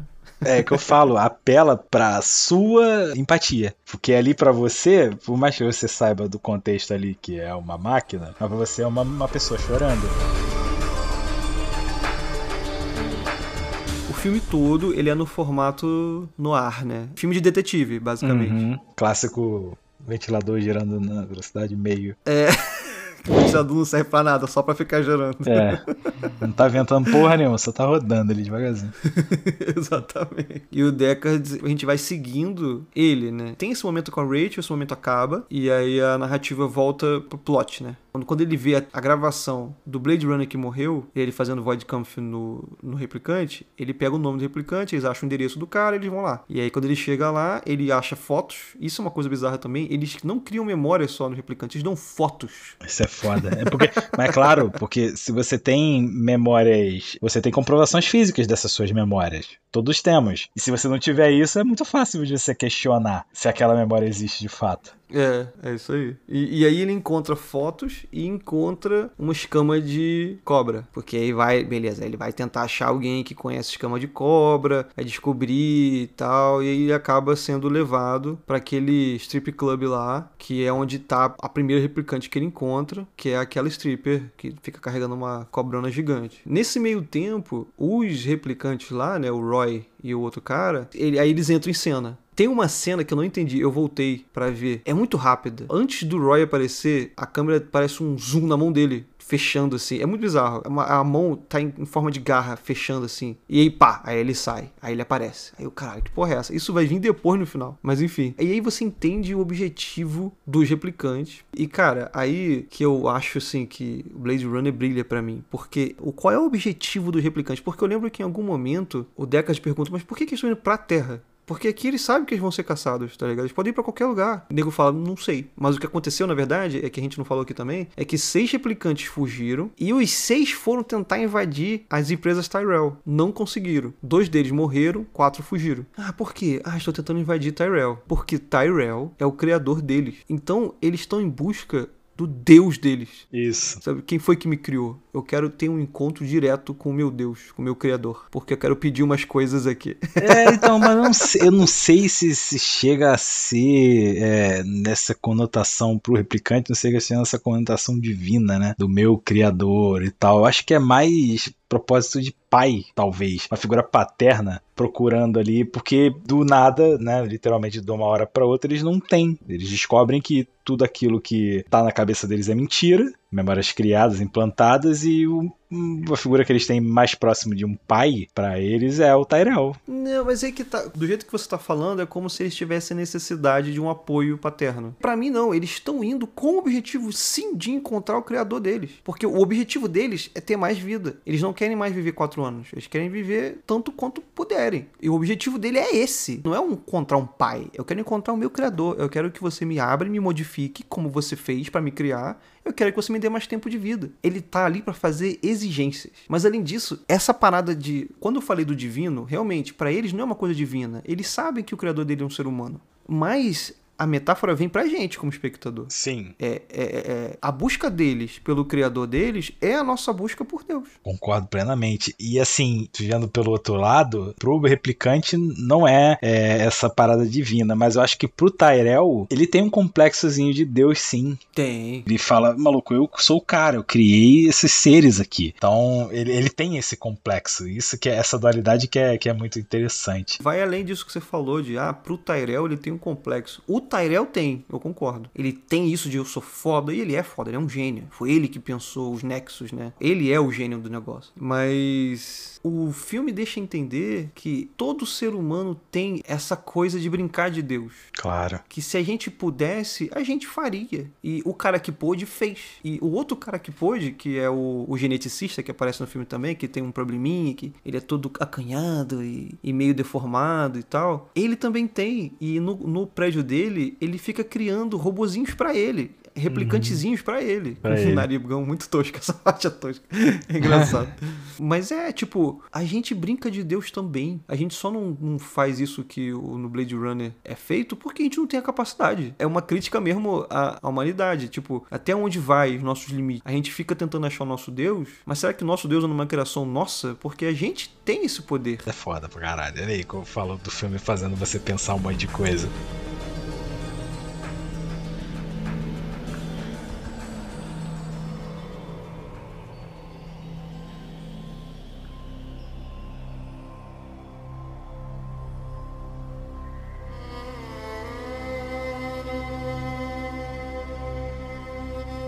Roy e o cara lá, eles encontram o cara que fez os olhos deles, né? Porque eles querem chegar no Tyrell. E aí eles querem interrogar ele pra ele levar eles pro Tyrell. E aí tem uma hora que o cara olha pra ele e fala assim: Ah, vocês são Nexus 6? Aí eles somos. Ah, eu fiz seus olhos. Aí ele, você não sabe o tanto de coisa que a gente viu com os olhos que você fez. É. Não, é melhor. Acho que ele fala assim: você não sabe tanto de coisa que a gente viu com os seus olhos. É. São seus olhos que você me deu, né? E é foda, porque é, é de novo a analogia com os olhos, né? E tem todas as metáforas do, né, do olho ser janela da alma, né? Ser, é, por onde você capta todas as experiências e você vê de fato tudo que está ao seu redor. E boa parte das emoções humanas são mostradas pelos olhos, muitas das vezes involuntariamente. É, o filme dá uma importância pros olhos muito grande. Uhum. O teste de Voidkampf é, é um foco no olho, do, No olho. do cara, né? O início do filme é uma loucura, é uma cena aleatória de um olho. Você lembra? Sim. É um olho gigante olhando a cidade. Que não é nada, só um olho gigante olhando a cidade. Parece, sabe o quê? Parece o cara que fazia os efeitos e falou: pô, descobri esse efeito maneiraço aqui, pô, deixa eu botar no filme. Aí bota um olho gigante. Esse efeito de olho aqui, maneiro pra caralho, que eu botar aqui, mano. Por isso que o pessoal fala que é lento, né? A primeira cena de ação é quando o Deckard vai lá encontrar a, a stripper. Ele conversa com ela e tal. Ela já nota de cara que ele é e dá uma porrada nele e sai correndo. Ela só quer ficar viva. Ela é um dos quatro Nexus 6 lá, né? Ele corre atrás dela pela cidade e aí tem essa loucura, né? Que se você infere isso é absurdo, porque, como a gente já falou, a cidade é do tamanho do mundo, é infinita a cidade, mas nas ruas tá todo mundo aglomerado, não tem Isso. como você andar. Então, quantidade de overpopulation. gigante. Não, então, é porque aquela ali, aparentemente, é a única cidade do mundo. Ah, é verdade, né? Todo mundo ficou ali, né? É verdade. Então, é gigante, mas pro número de pessoas que tá ali não é tão grande assim. Não, e todas as culturas misturadas. Eu lembro que nessa parte que ele tá perseguindo a mulher na rua, ele tem que subir em carro pra ver, porque você não consegue ver muita gente. Tem uma hora que eles estão correndo e eles passam por um monte de monge. Tem uma hora que eles passam por uns caras que é tipo aquele Amish, sabe? Isso, é. E é maravilhoso isso também, porque é o contraste foda, inacreditável. Tu fala, caralho, olha isso, cara, que mundo é esse maravilhoso. É. Os anúncios são em várias línguas diferentes. né? Isso, é, no começo ele tá no restaurante chinês lá, aí fala japonês com o cara, aí fala chinês e não sei o que, é misturado as línguas também. É, mas foi o que ele falou, né? Parece que só tem uma cidade no mundo e todas as culturas estão lá, né? Todo mundo tem que estar naquela cidade que não tem outro lugar pra ir.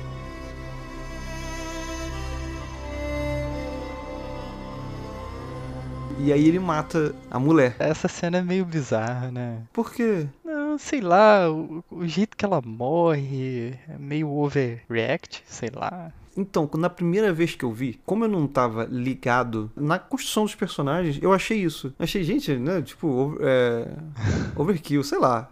Enfim. Mas depois, quando eu tava já imerso no mundo e eu notei o drama dela. Tipo, meu irmão, ela é uma replicante que só tá tentando sobreviver. E ela tá correndo de um cara que quer matar ela só por ela ser replicante. Ela tá correndo desesperada. Quando ela vê ele, ela tá em movimento. E ela corre rápido pra caralho. Porque ela é uma né, super, super humana. E ele dá um tiro, ela tá no meio da corrida. E aí ela vai atravessando três, quatro vidraças. vai cair lá do outro lado da rua. Eu não fiquei com essa sensação estranha na segunda vez que eu vi. P- pode ser isso, eu assisti uma vez só e eu fiquei com. Então, e tem, e tem que levar em consideração também que é um filme de 82, né? É, então, pois é, eu, eu acho que ele fica meio nessa cara do- dos filmes dos anos 80, assim.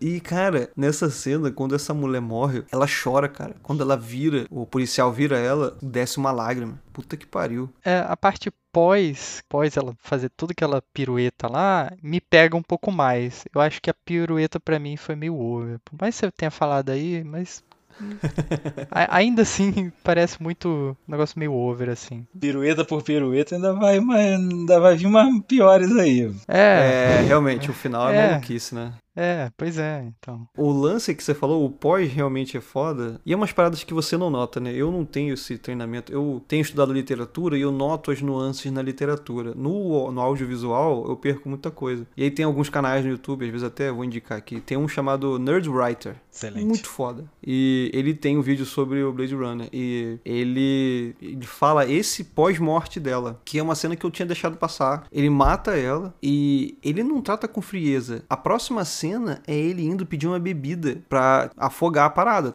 Ah, não, se bem que não é isso não. Antes disso, na verdade, a próxima cena é ele abordado pelo cara. E aí tem o embate dele com esse cara que eu esqueci o nome. É o maluco do começo do filme, né? É, o maluco do começo. Que ele manda. o- É horrível viver em medo, né? Viver com medo o Com tempo medo. todo. E depois ele fala. Como é que é o lance da coceira? É horrível você ter uma coceira que você não consegue coçar. Uma coisa assim. Isso. E é mesmo. E é. e aí ele fala time to die, né? Ele ia matar ele. E quem salva ele é a Rachel, né? Aquela pistolinha que deixa um rombo, aquela pistola é fudida, maluco. Uai, caralho. É uma versão futurista da Magnum 47, que deixa um rombo igualzinho daquele ali. Aí, depois dessa cena, que aparece o Deckard indo pedir uma bebida. E ele tá desconcertado. E é uma cena que passa desapercebido, porque, na verdade, o que acontece? Essa cena dele pedindo bebida é só pra mostrar o cara. Como é que é o nome do cara, maluco? Estranhíssimo. É. Gaff. O Gaff chega, né, que trabalha pro delegado lá, pra chamar ele, pra ele se reportar pro delegado. Mas antes disso tem uma cena longuíssima que é ele pedindo bebida, só pra mostrar o cara acabado, entendeu? O Deckard fudido, gente, acabei de matar duas pessoas, né? E quase morri, foi uma coisa bizarra. E uma delas ainda fiz a Rachel matar por mim, que, que maluquice, sabe? Quase morri. Quase morri, é, tô ferido, tipo, caralho, só pra você tá ali junto com ele, tipo, porra, você também quer uma bebida como espectador, entendeu? Tipo, caralho, deixa eu beber um uísque aqui. Vou tomar um negócio aqui porque essa foi foda. E aí que você descobre, né, quando ele volta pro delegado, que o delegado fala, beleza, matou dois, faltam três. E aí o Deckard, não, falta dois. Aí ele, não, porra, acabamos de descobrir que essa Nexus 6 aí, a Rachel, fugiu da Tyrell. Você tem que matar ela também, não pode ter nenhuma viva. E agora, José?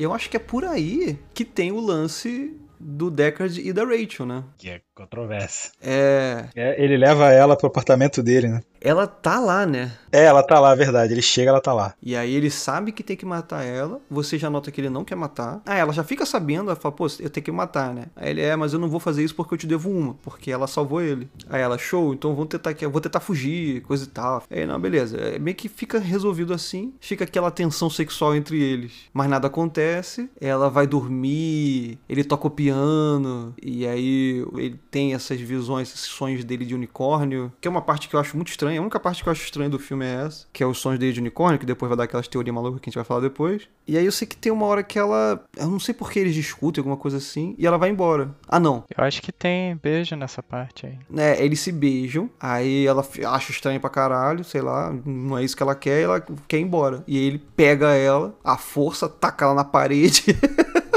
É uma cena. Meio agressiva aos olhos, né? É, é muito fácil você ver aquilo como ele tá forçando ela mesmo, tá ligado? Isso. Ela não quer, ele fala: vem cá, você fa- fala pra mim agora que você quer me beijar. Aí ela, caralho, tá, quero te beijar, tipo, não quero morrer aqui, tu tá com uma arma, você é mais forte do que eu. Porra, se bem que ela é uma replicante Nexus 6. Mas é assim, né? Anos 80, né, maluco? É isso, eu concordo com você. Pra mim, essa cena é um reflexo da época que o filme foi feito. Só. Exato. Só. Porque eu li, eu- na internet eu li algumas pessoas tentando explicar isso. Não, porque. Inclusive Nerd Writer fala que. Ah, não, essa cena parece bizarra, mas é porque é o Deckard procurando a identidade dele. E ele não. Por por exemplo, ele pede pra ela, pedir pra ele beijar ela porque ele precisa dessa confirmação. É, Eu acho que é um exagero. Eu acho que simplesmente aquilo naquela época era aceito, porque não tinha toda a discussão que a gente tem hoje em dia. Não é o primeiro filme que eu vejo dessa época que tem. É, tinha, um, um- tinha um imaginário ali, tipo, muito masculino, de que a mulher gostava de ser forçada, tá ligado? Isso. Ser dominada, né, no Que- caso. Ser dominada, é. Parece que os homens, muitos dos produtores achavam que era isso que a mulher queria. E, e as mulheres vão ficar excitadas de ver essa cena aqui, tá ligado? Eu- não, é, não é o primeiro filme que eu vejo isso acontecer, cara. É muito bizarro essa cena. Sim, sim, é. Pra mim você matou a charada aí mesmo. É o retrato da época só. Anos 80. E essa é a cena do CSI também, né? Que ele pega uma foto impressa com uma qualidade absurda de bits, porque puta que Não, não. Ah, não, não. Ele pega isso lá atrás pra ele achar a mulher da. É, não, isso é antes. É É pra ele achar a mulher da cobra lá, que é o CSI lá. Isso. É antes, mas não é a foto que tem a resolução. É a máquina que é foda. É, então, mas a máquina consegue fazer parecer pixel onde não tem, né? Porque, Exato. porra, É inteligência artificial, sim. caralho. Ah, e hoje em dia tem isso aí, aí restaurando foto aí, ó. cara, restaurar a foto é uma coisa, a inteligência artificial não vai conseguir criar o que não tá na foto, mano. A parada tipo, mudava o ângulo da foto, meu irmão. É inteligência artificial do futuro cyberpunk onde carro voa. Porra, como é que não vai fazer isso? Ele pegou o reflexo, meu irmão. Aquele reflexo na foto devia ser um pixel branco. Como é que você ia saber que aquela porra era uma mulher deitada numa banheira? Como, porra, puta que pariu, né? Meu irmão, só aceita. Tu aceitou o carro voando e o robô de carne, tu aceitou o bagulho da aderência do Pixel. Porra. É porque eu não sei como é que carro funciona, mas eu sei como é que o computador funciona.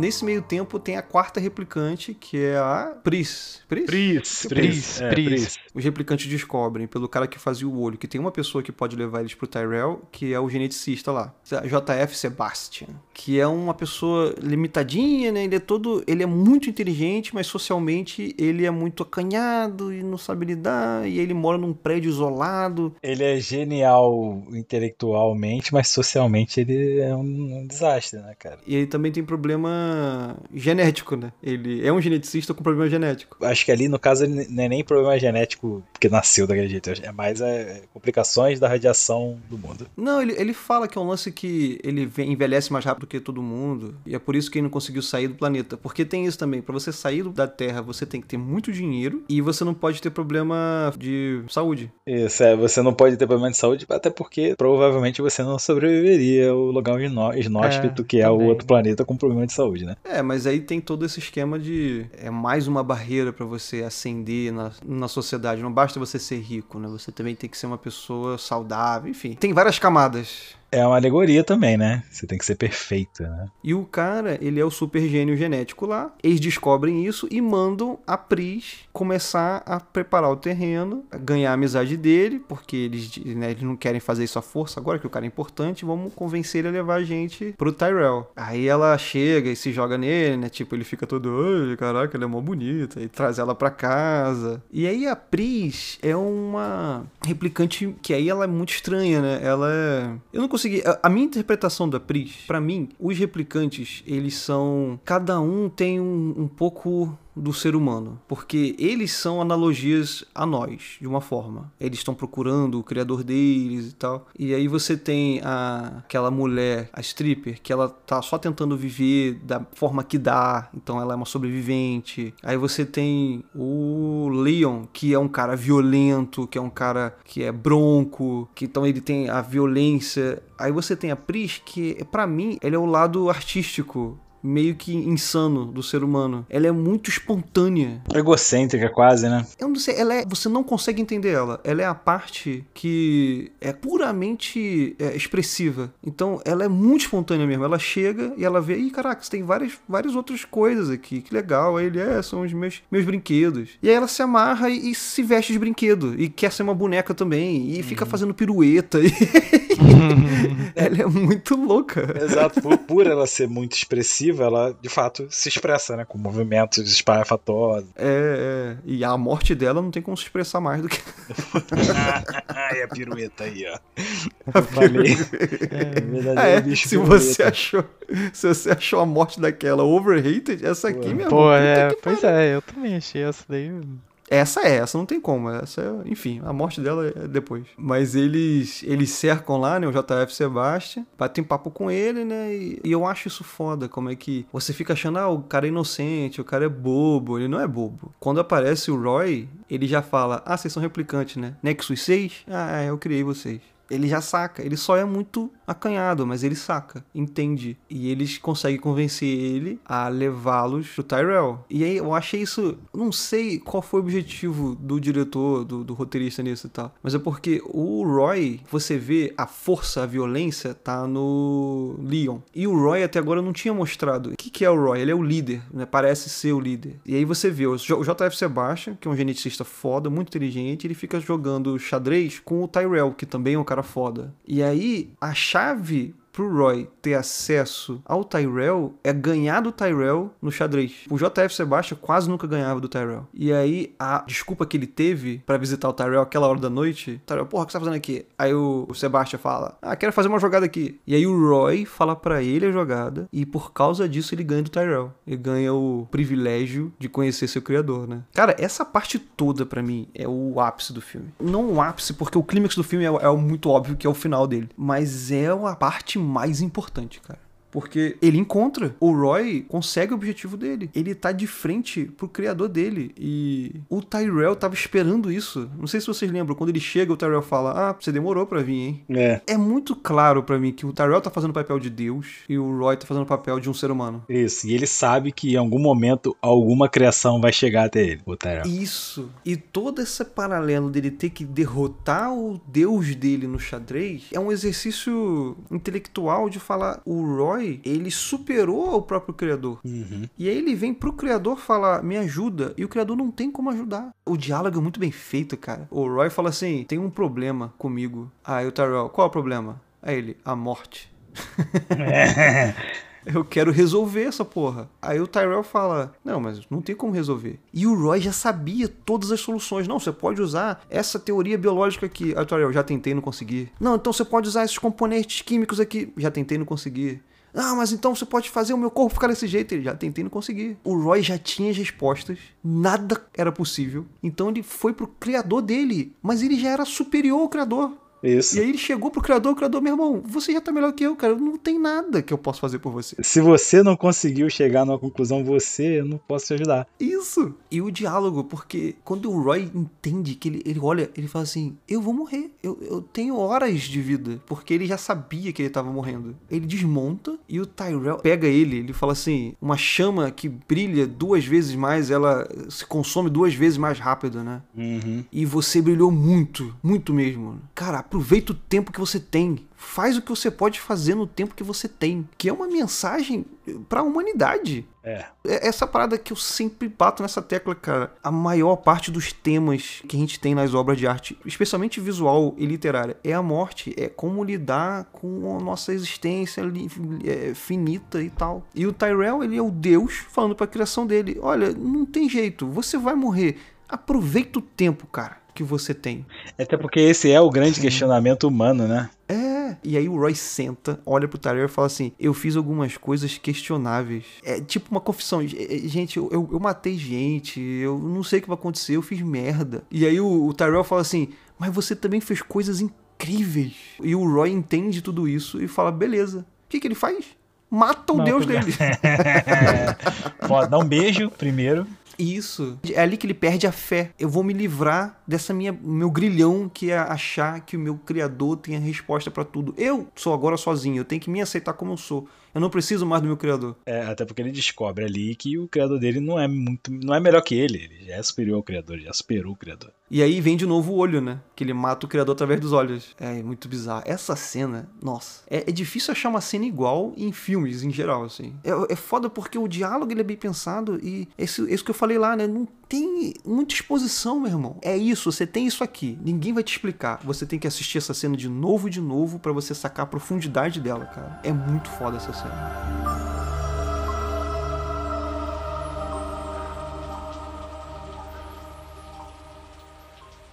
I've seen things you people wouldn't believe.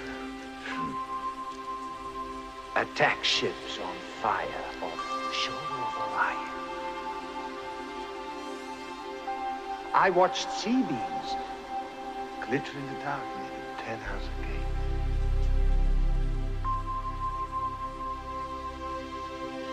All those moments will be lost in time. Like tears.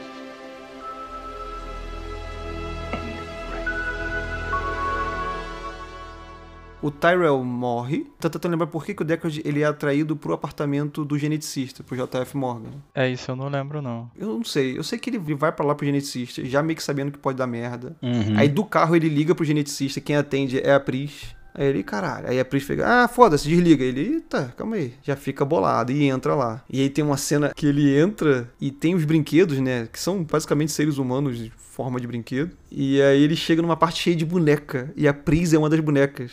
Isso. Uhum. Puta que pariu, cara. Você sabe, mas ele não sabe. Ela tá lá com um véu assim, né? E parada assim com a voz de boneca. Aí ele vem assim nela certinho, tira assim a- o véu. E aí ela eh, começa a porradaria. É, piruetas. É, pirueta pra caralho. Ela ia matar ele, né? É muito estranho isso. Ela não mata ele porque ela resolve dar uma corrida pra lá e pra cá. É, você não entende muito bem isso não, cara. Por que, que ela não mata ele? Ela meio que não desiste, mas sei será lá. que ela quer matar ele mesmo? É, pois é.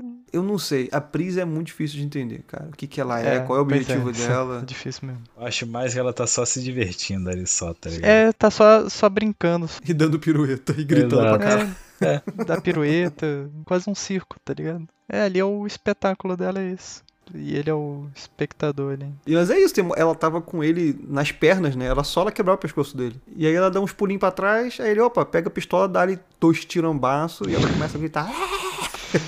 Ah, E aí ela morre e chega o Roy. E aí, essa cena, quando eu vi pela primeira vez, que é o Roy perseguindo ele, eu achei, gente, que desnecessário. Eu não tava entendendo nada. Por que, que o Roy não mata ele? Por que, que o Roy tá correndo que nem um retardado? O Roy é foda. Pô, ele atravessa a parede, ele mete a ele quebra a parede com a cabeça mesmo. É foda. é, tá nem aí.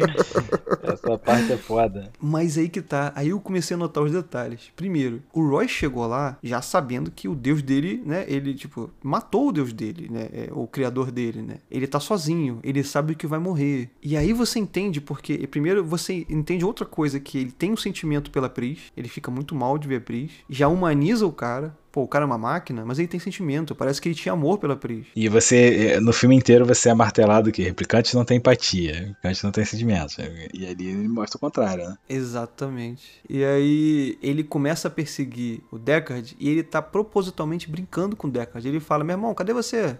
Você não é foda? Vem cá, me acha aqui, me mata aqui. E enquanto ele tá perseguindo, tem uma hora que a mão dele começa a enroscar de novo na forma da garra. Por quê? Esse é o sinal, ele tá morrendo. Então, quando, quando o Roy aparece pela primeira vez no filme, que tem um zoom na mão dele, ele já tava morrendo e ele sabia disso. Ele tá olhando pra mão toda fodida. Aí ele não, ele ajeita a mão. E beleza. Nessa cena final, ele não consegue ajeitar a mão. Aí ele pega um prego e mete na mão pra tentar consertar. Aí ele atravessa a mão. Aí, beleza, a mão fica boa de novo. Aí ele, opa, show de bola. Ainda tem mais um tempinho de vida aqui. E assim, o foda é que nessa linguagem de- de visual, sempre que você tem um prego atravessando uma mão, você vai fazer referência a Jesus. Exato. Eu não entendi por que essa referência. Porque o Roy não tem exatamente um, um papel de Messias ali, nem de Salvador. Ele salva o Deckard. E salvou a humanidade? Não sei. Eu eu achei essa alusão. Não sei se não era o objetivo do Ridley Scott fazer essa alusão, mas eu não achei, eu não consegui entender por quê. Mas aí o. Ele vai perseguindo o Deckard e o Deckard diz, meu irmão, ele só tem uma coisa a fazer, fugir. Porque o bicho tá descontrolado, ele atravessa a parede com a cabeça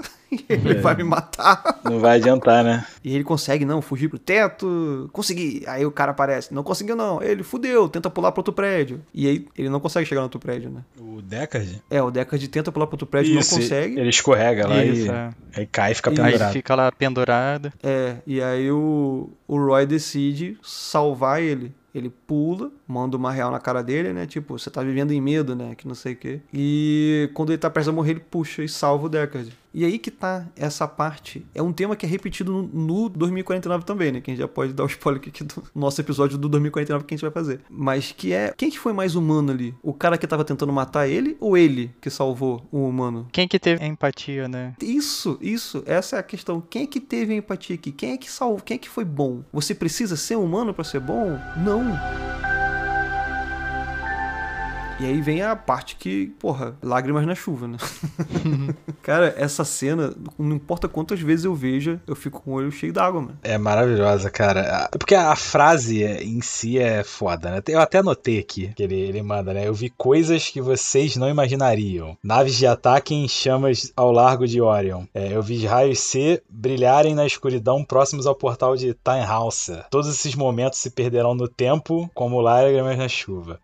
É muito foda. Porque é o drama humano. Isso, e é de novo a alusão aos olhos. Ah, Exato, porque ali ele fala lá pro geneticista, você não sabe o que eu vi com os seus olhos. E ali ele fala. E assim, e para você, como espectador, tudo isso que ele tá falando, e ali também a atuação do, do cara Rudiger Hauer. é surreal, porque você vê que na atuação dele ele passa pra você que tudo isso que ele tá falando ali é incrível. E você como espectador, você não faz a mínima ideia do que seja, porque você nunca viu. Você não sabe o que que é o Largo de Orion, você não sabe o que é o Portal de Time House, você não tem a a perspectiva visual disso, a referência visual disso. E ele ali, ele tá falando de um jeito de que, olha, isso aqui é incrível, você, você não sabe o que eu vi. Eu vi coisas que vocês não imaginariam. Ele tá falando com, quase falando com o espectador. Ele tá falando. O Deckard ali é você. Exato. Caralho, e, e todos esses momentos vão se perder como lágrima da chuva, porque só eu vi. Eu posso até te contar como é, mas ver só eu vi, só eu experimentei aquilo. Aquela- essa experiência é minha, minha memória. Mais uma vez, memórias aí nos replicantes. E tá chovendo torrencialmente. E ele tá chorando também, e você não consegue distinguir. Essa daí tem uma parte aí, exatamente. Você não sabe se ele tá chorando ou se é a chuva. Nossa, é assim, é, é de fuder o juízo mesmo. Nossa, cara, é, o- é o drama humano, cara, mesmo. Tudo que você viveu, tudo que você experienciou, tudo vai ser perdido no, no final, como lágrimas na chuva. Exato. De foder o juízo foi boa. É de fuder o juízo, cara. Mas é, cara, e tu fica, caralho, verdade, entendeu? Então aproveita, viva. Isso, a mensagem é essa. faça as suas memórias, entendeu? Hoje em dia, pra gente, ah, não, mas eu filmo aqui. Mesmo que você filmar, brother, em algum momento, essa porra vai. O filme não vai durar pra sempre. O arquivo vai corromper, o HD que ele tava vai queimar e vai sumir. Em algum momento, pode durar muito tempo depois do que você morreu, mas em algum momento aquela parada vai, se- vai sumir. Então a mensagem é não filme. Se você tá num show que nunca mais vai acontecer, Exato. não filme. Olhe o filme. show, aproveite o show, porra. Exatamente. Exatamente. Aproveita, tipo, né?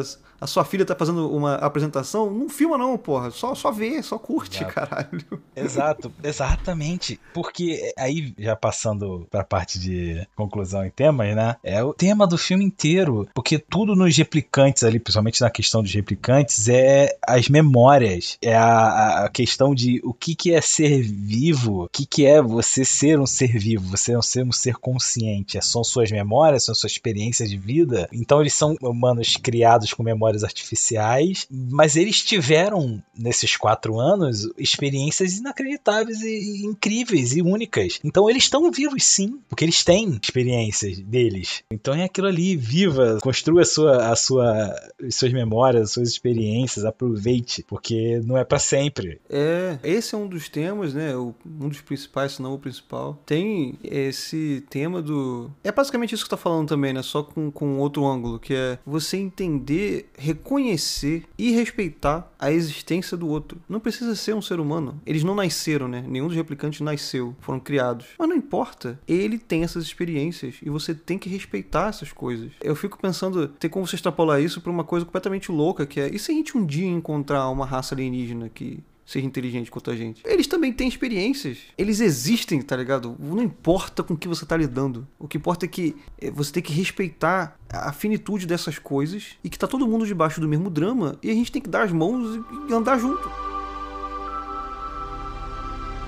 O filme fala muito do complexo de Deus. Esse negócio que a gente falou é um outro tema, que é a busca pelo seu criador. Quando o Roy chega na Tyrell Corporation, encontra o Tyrell, o Tyrell fala: Ah, você demorou pra vir. Aí o Roy responde: É uma coisa complicada isso de você encontrar o seu criador. To meet your maker. É, então é, é isso mesmo. É o encontro da criatura com o seu criador. É uma busca que todo mundo tem também e que o, o, o filme passa muito bem. É por isso que eu acho que o filme ele transcende o livro, né? É muito difícil isso acontecer. Quando um filme ele pega o livro e faz outra coisa que às vezes é até melhor, cara. Porque o livro explora um monte de coisa, mas o filme, porra, é tanta nuance. Por acaso, por exemplo, hoje eu- tava no Twitter e alguém postou, não sei quem foi, postou uma pergunta assim: Que filme que você vê que sempre te faz pensar pra caralho depois? Ah, porra, Blade Runner. Tô pensando nele até agora, eu vi faz uma semana e fico pensando nele ainda, cara.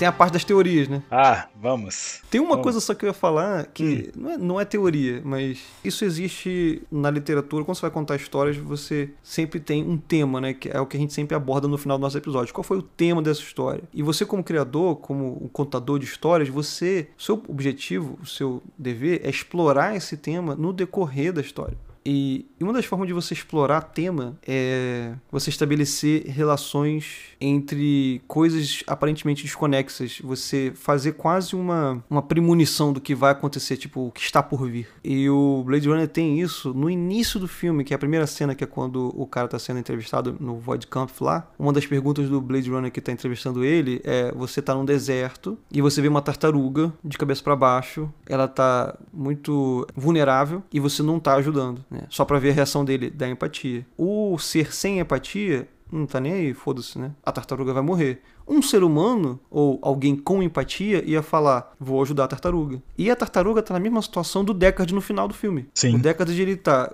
em uma posição completamente vulnerável, ele vai morrer, e quem tá na posição do cara no deserto é o Roy. É aí que a gente falou, né? Que ele mostra a empatia. Ele salva a tartaruga, ele salva o Deckard. Caraca, essa eu não, não tinha pegado não, esse começo aí, com essa parte do final aí, pô.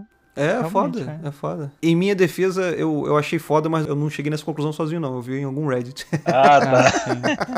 Não, então, mas é, porque assim, ele nem, como você também, às vezes acontece, tá passando de carro, aí vê um bichinho no meio da rua, uma tartaruga, uma preguiça, uma porra, não sei. Aí tu para o carro, sai do seu, da sua rotina, para e tira, né, da estrada. Isso acontece, tem vários filmes, videozinhos disso e tal. Você não precisaria fazer aquilo. Parar ali do que você tá fazendo, de certa maneira até um pouco, se colocar um pouco em risco pra ali salvar, porque você tem essa empatia pra aquele outro ser ali. E no caso do Roy ali, mesma coisa. Ele não precisava. Na verdade, pelo contrário. Aquele cara ali tava querendo matar ele. Mas não, ele tem empatia. Ele vê ali que o Deckard tá sofrendo, quase meio que clamando pela vida dele. É, não precisava, ele já tava pra morrer mesmo. Ele ia morrer daqui a pouco, mas ele salva.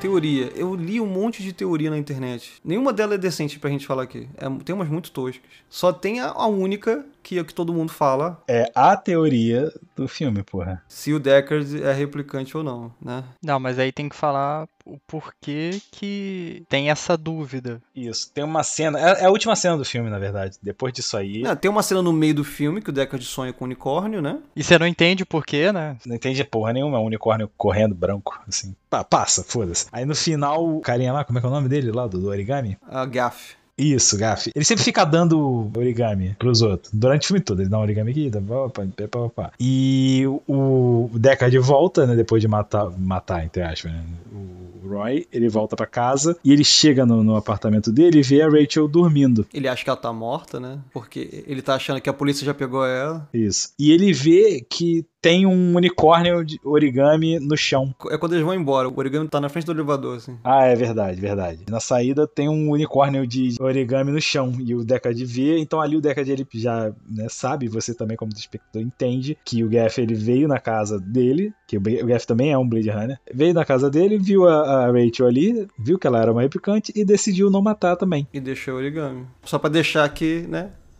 Pra falar, olha só, eu tive aqui, tá? Mas aí a parada é, nunca foi mostrado no filme, aí vem a teoria. Nunca foi mostrado no filme o Deckard contando desse sonho pra ninguém. Teoricamente, ele, o Gaff ele não sabe desse sonho. Então, como que ele sabe do unicórnio? Muitos dizem que é, o- é o sinal do Gaff indicando que aquela memória do unicórnio ali é uma memória implantada. Isso. Agora, eu. Eu acho tão desnecessário. Isso tudo que a gente falou do filme, isso é zero importante. É, a outra, outra parada também é que também a gente nunca viu o Deckard fazer o Void Camp. É, essa questão no livro é explorada. Porque no livro, o livro explora a desumanização do Deckard. Porque o Deckard ele mata basicamente pessoas, né? Ele tem que tratar os replicantes como ferramentas mesmo pra ele se manter humano. Mas ele tá dando tiro numa pessoa ali. Ele fica bolado com aquilo. Ele vai perdendo a humanidade a ponto dele duvidar da própria humanidade. Aí ele faz o, o Void Camp e passa no livro. É, acabou. No filme, filme, ele deixa isso em aberto, o Ridley Scott. Assim, na verdade não deixa aberto, Pra mim fica óbvio que ele é, né? Como é que o cara ia saber que de um sonho com um unicórnio, caralho? Coincidência da porra? É, pois é. Tanto que o Ridley Scott fala que ele é um replicante, né? Tem uma hora que o Ridley Scott vai em público falar que ele é replicante mesmo. É, mas depois ele. Não, ele disse que não. Aí, aí ficou nessa. Pô, tá parecendo o. Como é que fala aquele. Do sonho lá, pô, do peão. É, o- a origem, o Nolan. O Nolan nunca falou nada, não. Ah, ele fala, desfala, o nego pergunta, ele fala, não, pensa aí, não sei o que, é, não é. Eu sempre odiei o final do Nolan pra esse filme. Eu sempre achei covarde. Depois eu fiz um episódio do podcast com a galera dos Colachos Cacofônicos. E eles me mostraram um ângulo desse final da origem que me convenceu que o final é foda. E eu acabei mudando minha opinião. Porra. Então, mas eu vou falar por quê? Porque é a mesma lógica que eu usei pra aceitar essa parte final do Blade Runner também. Porque eu sempre achei tosco. O autor não te conta o final, ele deixa o final na tua cabeça. Tipo, eu, eu tô consumindo a tua obra. Eu não quero completar a sua obra. Eu quero que você me conte a porra da história. Não, não deixa o final em aberto, porra, né? Eu fico puto com isso. Só porque eu acho que é uma covardia. O cara não foi corajoso o suficiente de terminar a própria obra, porque era uma responsabilidade muito grande. Mas o que, que esses meus amigos lá do. Inclusive ouçam os Culachos Cacofônicos, eles são muito bons. E o que, que eles falaram? O que ele quis dizer ali é que não importa. Pro personagem do Inception, já não importava mais se aquilo era real ou não. Ele reencontrou os filhos dele. E ele só foi. Ele só abraçou aquilo. Então o fato dele não te contar o final é pra dizer: Isso não importa. Aí eu falei, gente. Gente, nunca tinha pensado assim. Muito foda. É o único valor que eu dou a esse final do Blade Runner. Que é tudo que a gente tá falando aqui, né? Se respeitar a existência do próximo. Não importa o que ele seja. E aí no final você fica: Deckard é ou não é o replicante? Não importa. Mas é isso mesmo, eu concordo plenamente, não importa. É, é, eu também concordo, é bem isso mesmo. Porque a replicante, que a gente sabe que é replicante, já ali claramente gerou empatia, ela gosta do, do Deckard, ela liga pra ele, até porque é, o fato dela mostrar empatia é o fato dela salvar a vida dele também. Isso, é. E ela tá ali junto com ele, ela não vai embora, ela fica no apartamento dele. Então, assim, é, sabe que essa empatia já foi construída. E o Deckard, com certeza, também. Ele tem sentimentos por ela. Então, não importa mais, entendeu? São dois seres que se amam e pronto, vão viver. E bons, seres de boa índole, entendeu? Isso, exatamente. E por isso que o final lá do estúdio lá é um lixo. Aquela É, porra daquele porra. finalzinho lá maluco de, de, de ele saindo do elevador. É, sai daí, porque o filme agora, esse filme aí, o Final Cut aí, acaba com a porta do elevador fechando. Acabou, é, eles fugindo, acabou, tá aí. É, ele- eles entram no elevador, a porta fecha e acaba o filme.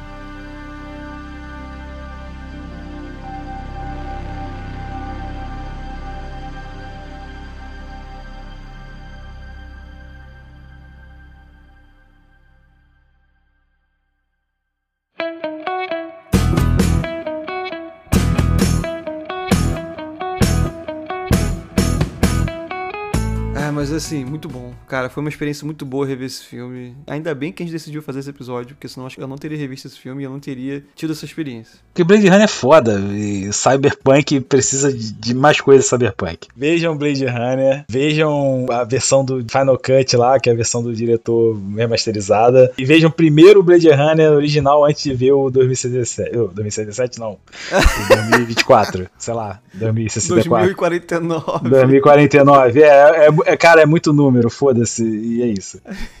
A gente vai falar sobre o 2049 em algum outro nosso episódio também. Isso, verdade. Fiquem ligados aí. Que é outro filmaço também.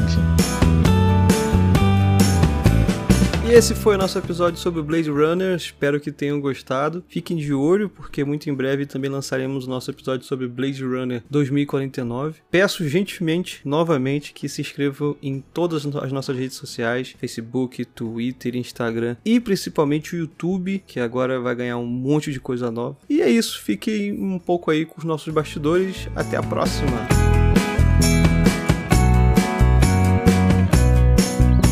Meu pai que me mostrou esse filme, ele viu no cinema. E meu pai é super fã também, pra caralho. Por que, que você não chamou seu pai? Esse é interessantíssimo. Já que ele é tão fã de Blade Runner assim, o original, o cara viu no cinema, brother. Olha que experiência que a gente ia ter aqui maravilhosa no, no podcast. Cara, olha só, é, realmente eu, eu nunca tinha pensado nisso, não. É... Vai que funciona, vai que funciona. Ia ser interessante. Cara, ficou realmente tentado em chamar seu pai? Fiquei, fiquei. No mínimo, no mínimo ia ser engraçado. Exemplo maravilhoso. Indiquem livros para seus filhos. Façam suas crianças lerem, porra. Enfim, continua, Saraiva. É, meu pai me indicou Senhor dos Anéis e Blade Runner. Ô, louco! E, e Neuromancer. Ô, louco! E- entre Caralho. outros. Uma palma, palma pro seu Saraiva.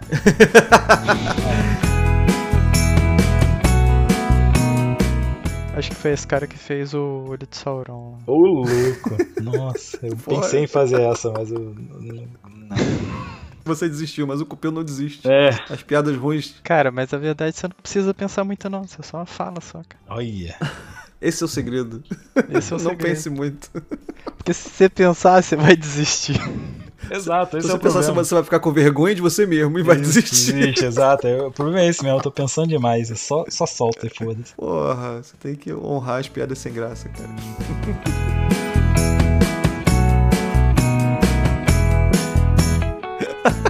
Tô lembrando aquele vídeo agora do cara morrendo. Ah. Que toma um tiro, pom! Ah! Aí toma outro tiro, pom! Ah!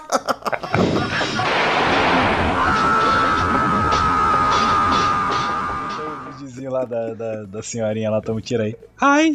E cai no chão. É, Esse é o oposto, né? É o lembro oposto. desse, cara. Esse é o. Se um é over, não sei o que, esse aí é o under, né? É, É, não, o pior, a mulher toma um tiro, sei lá, na cabeça, ela Na fala, testa. ai, Ai! é, na testa, assim, aí ela fala, ai, e cai devagarzinho, assim. Ai!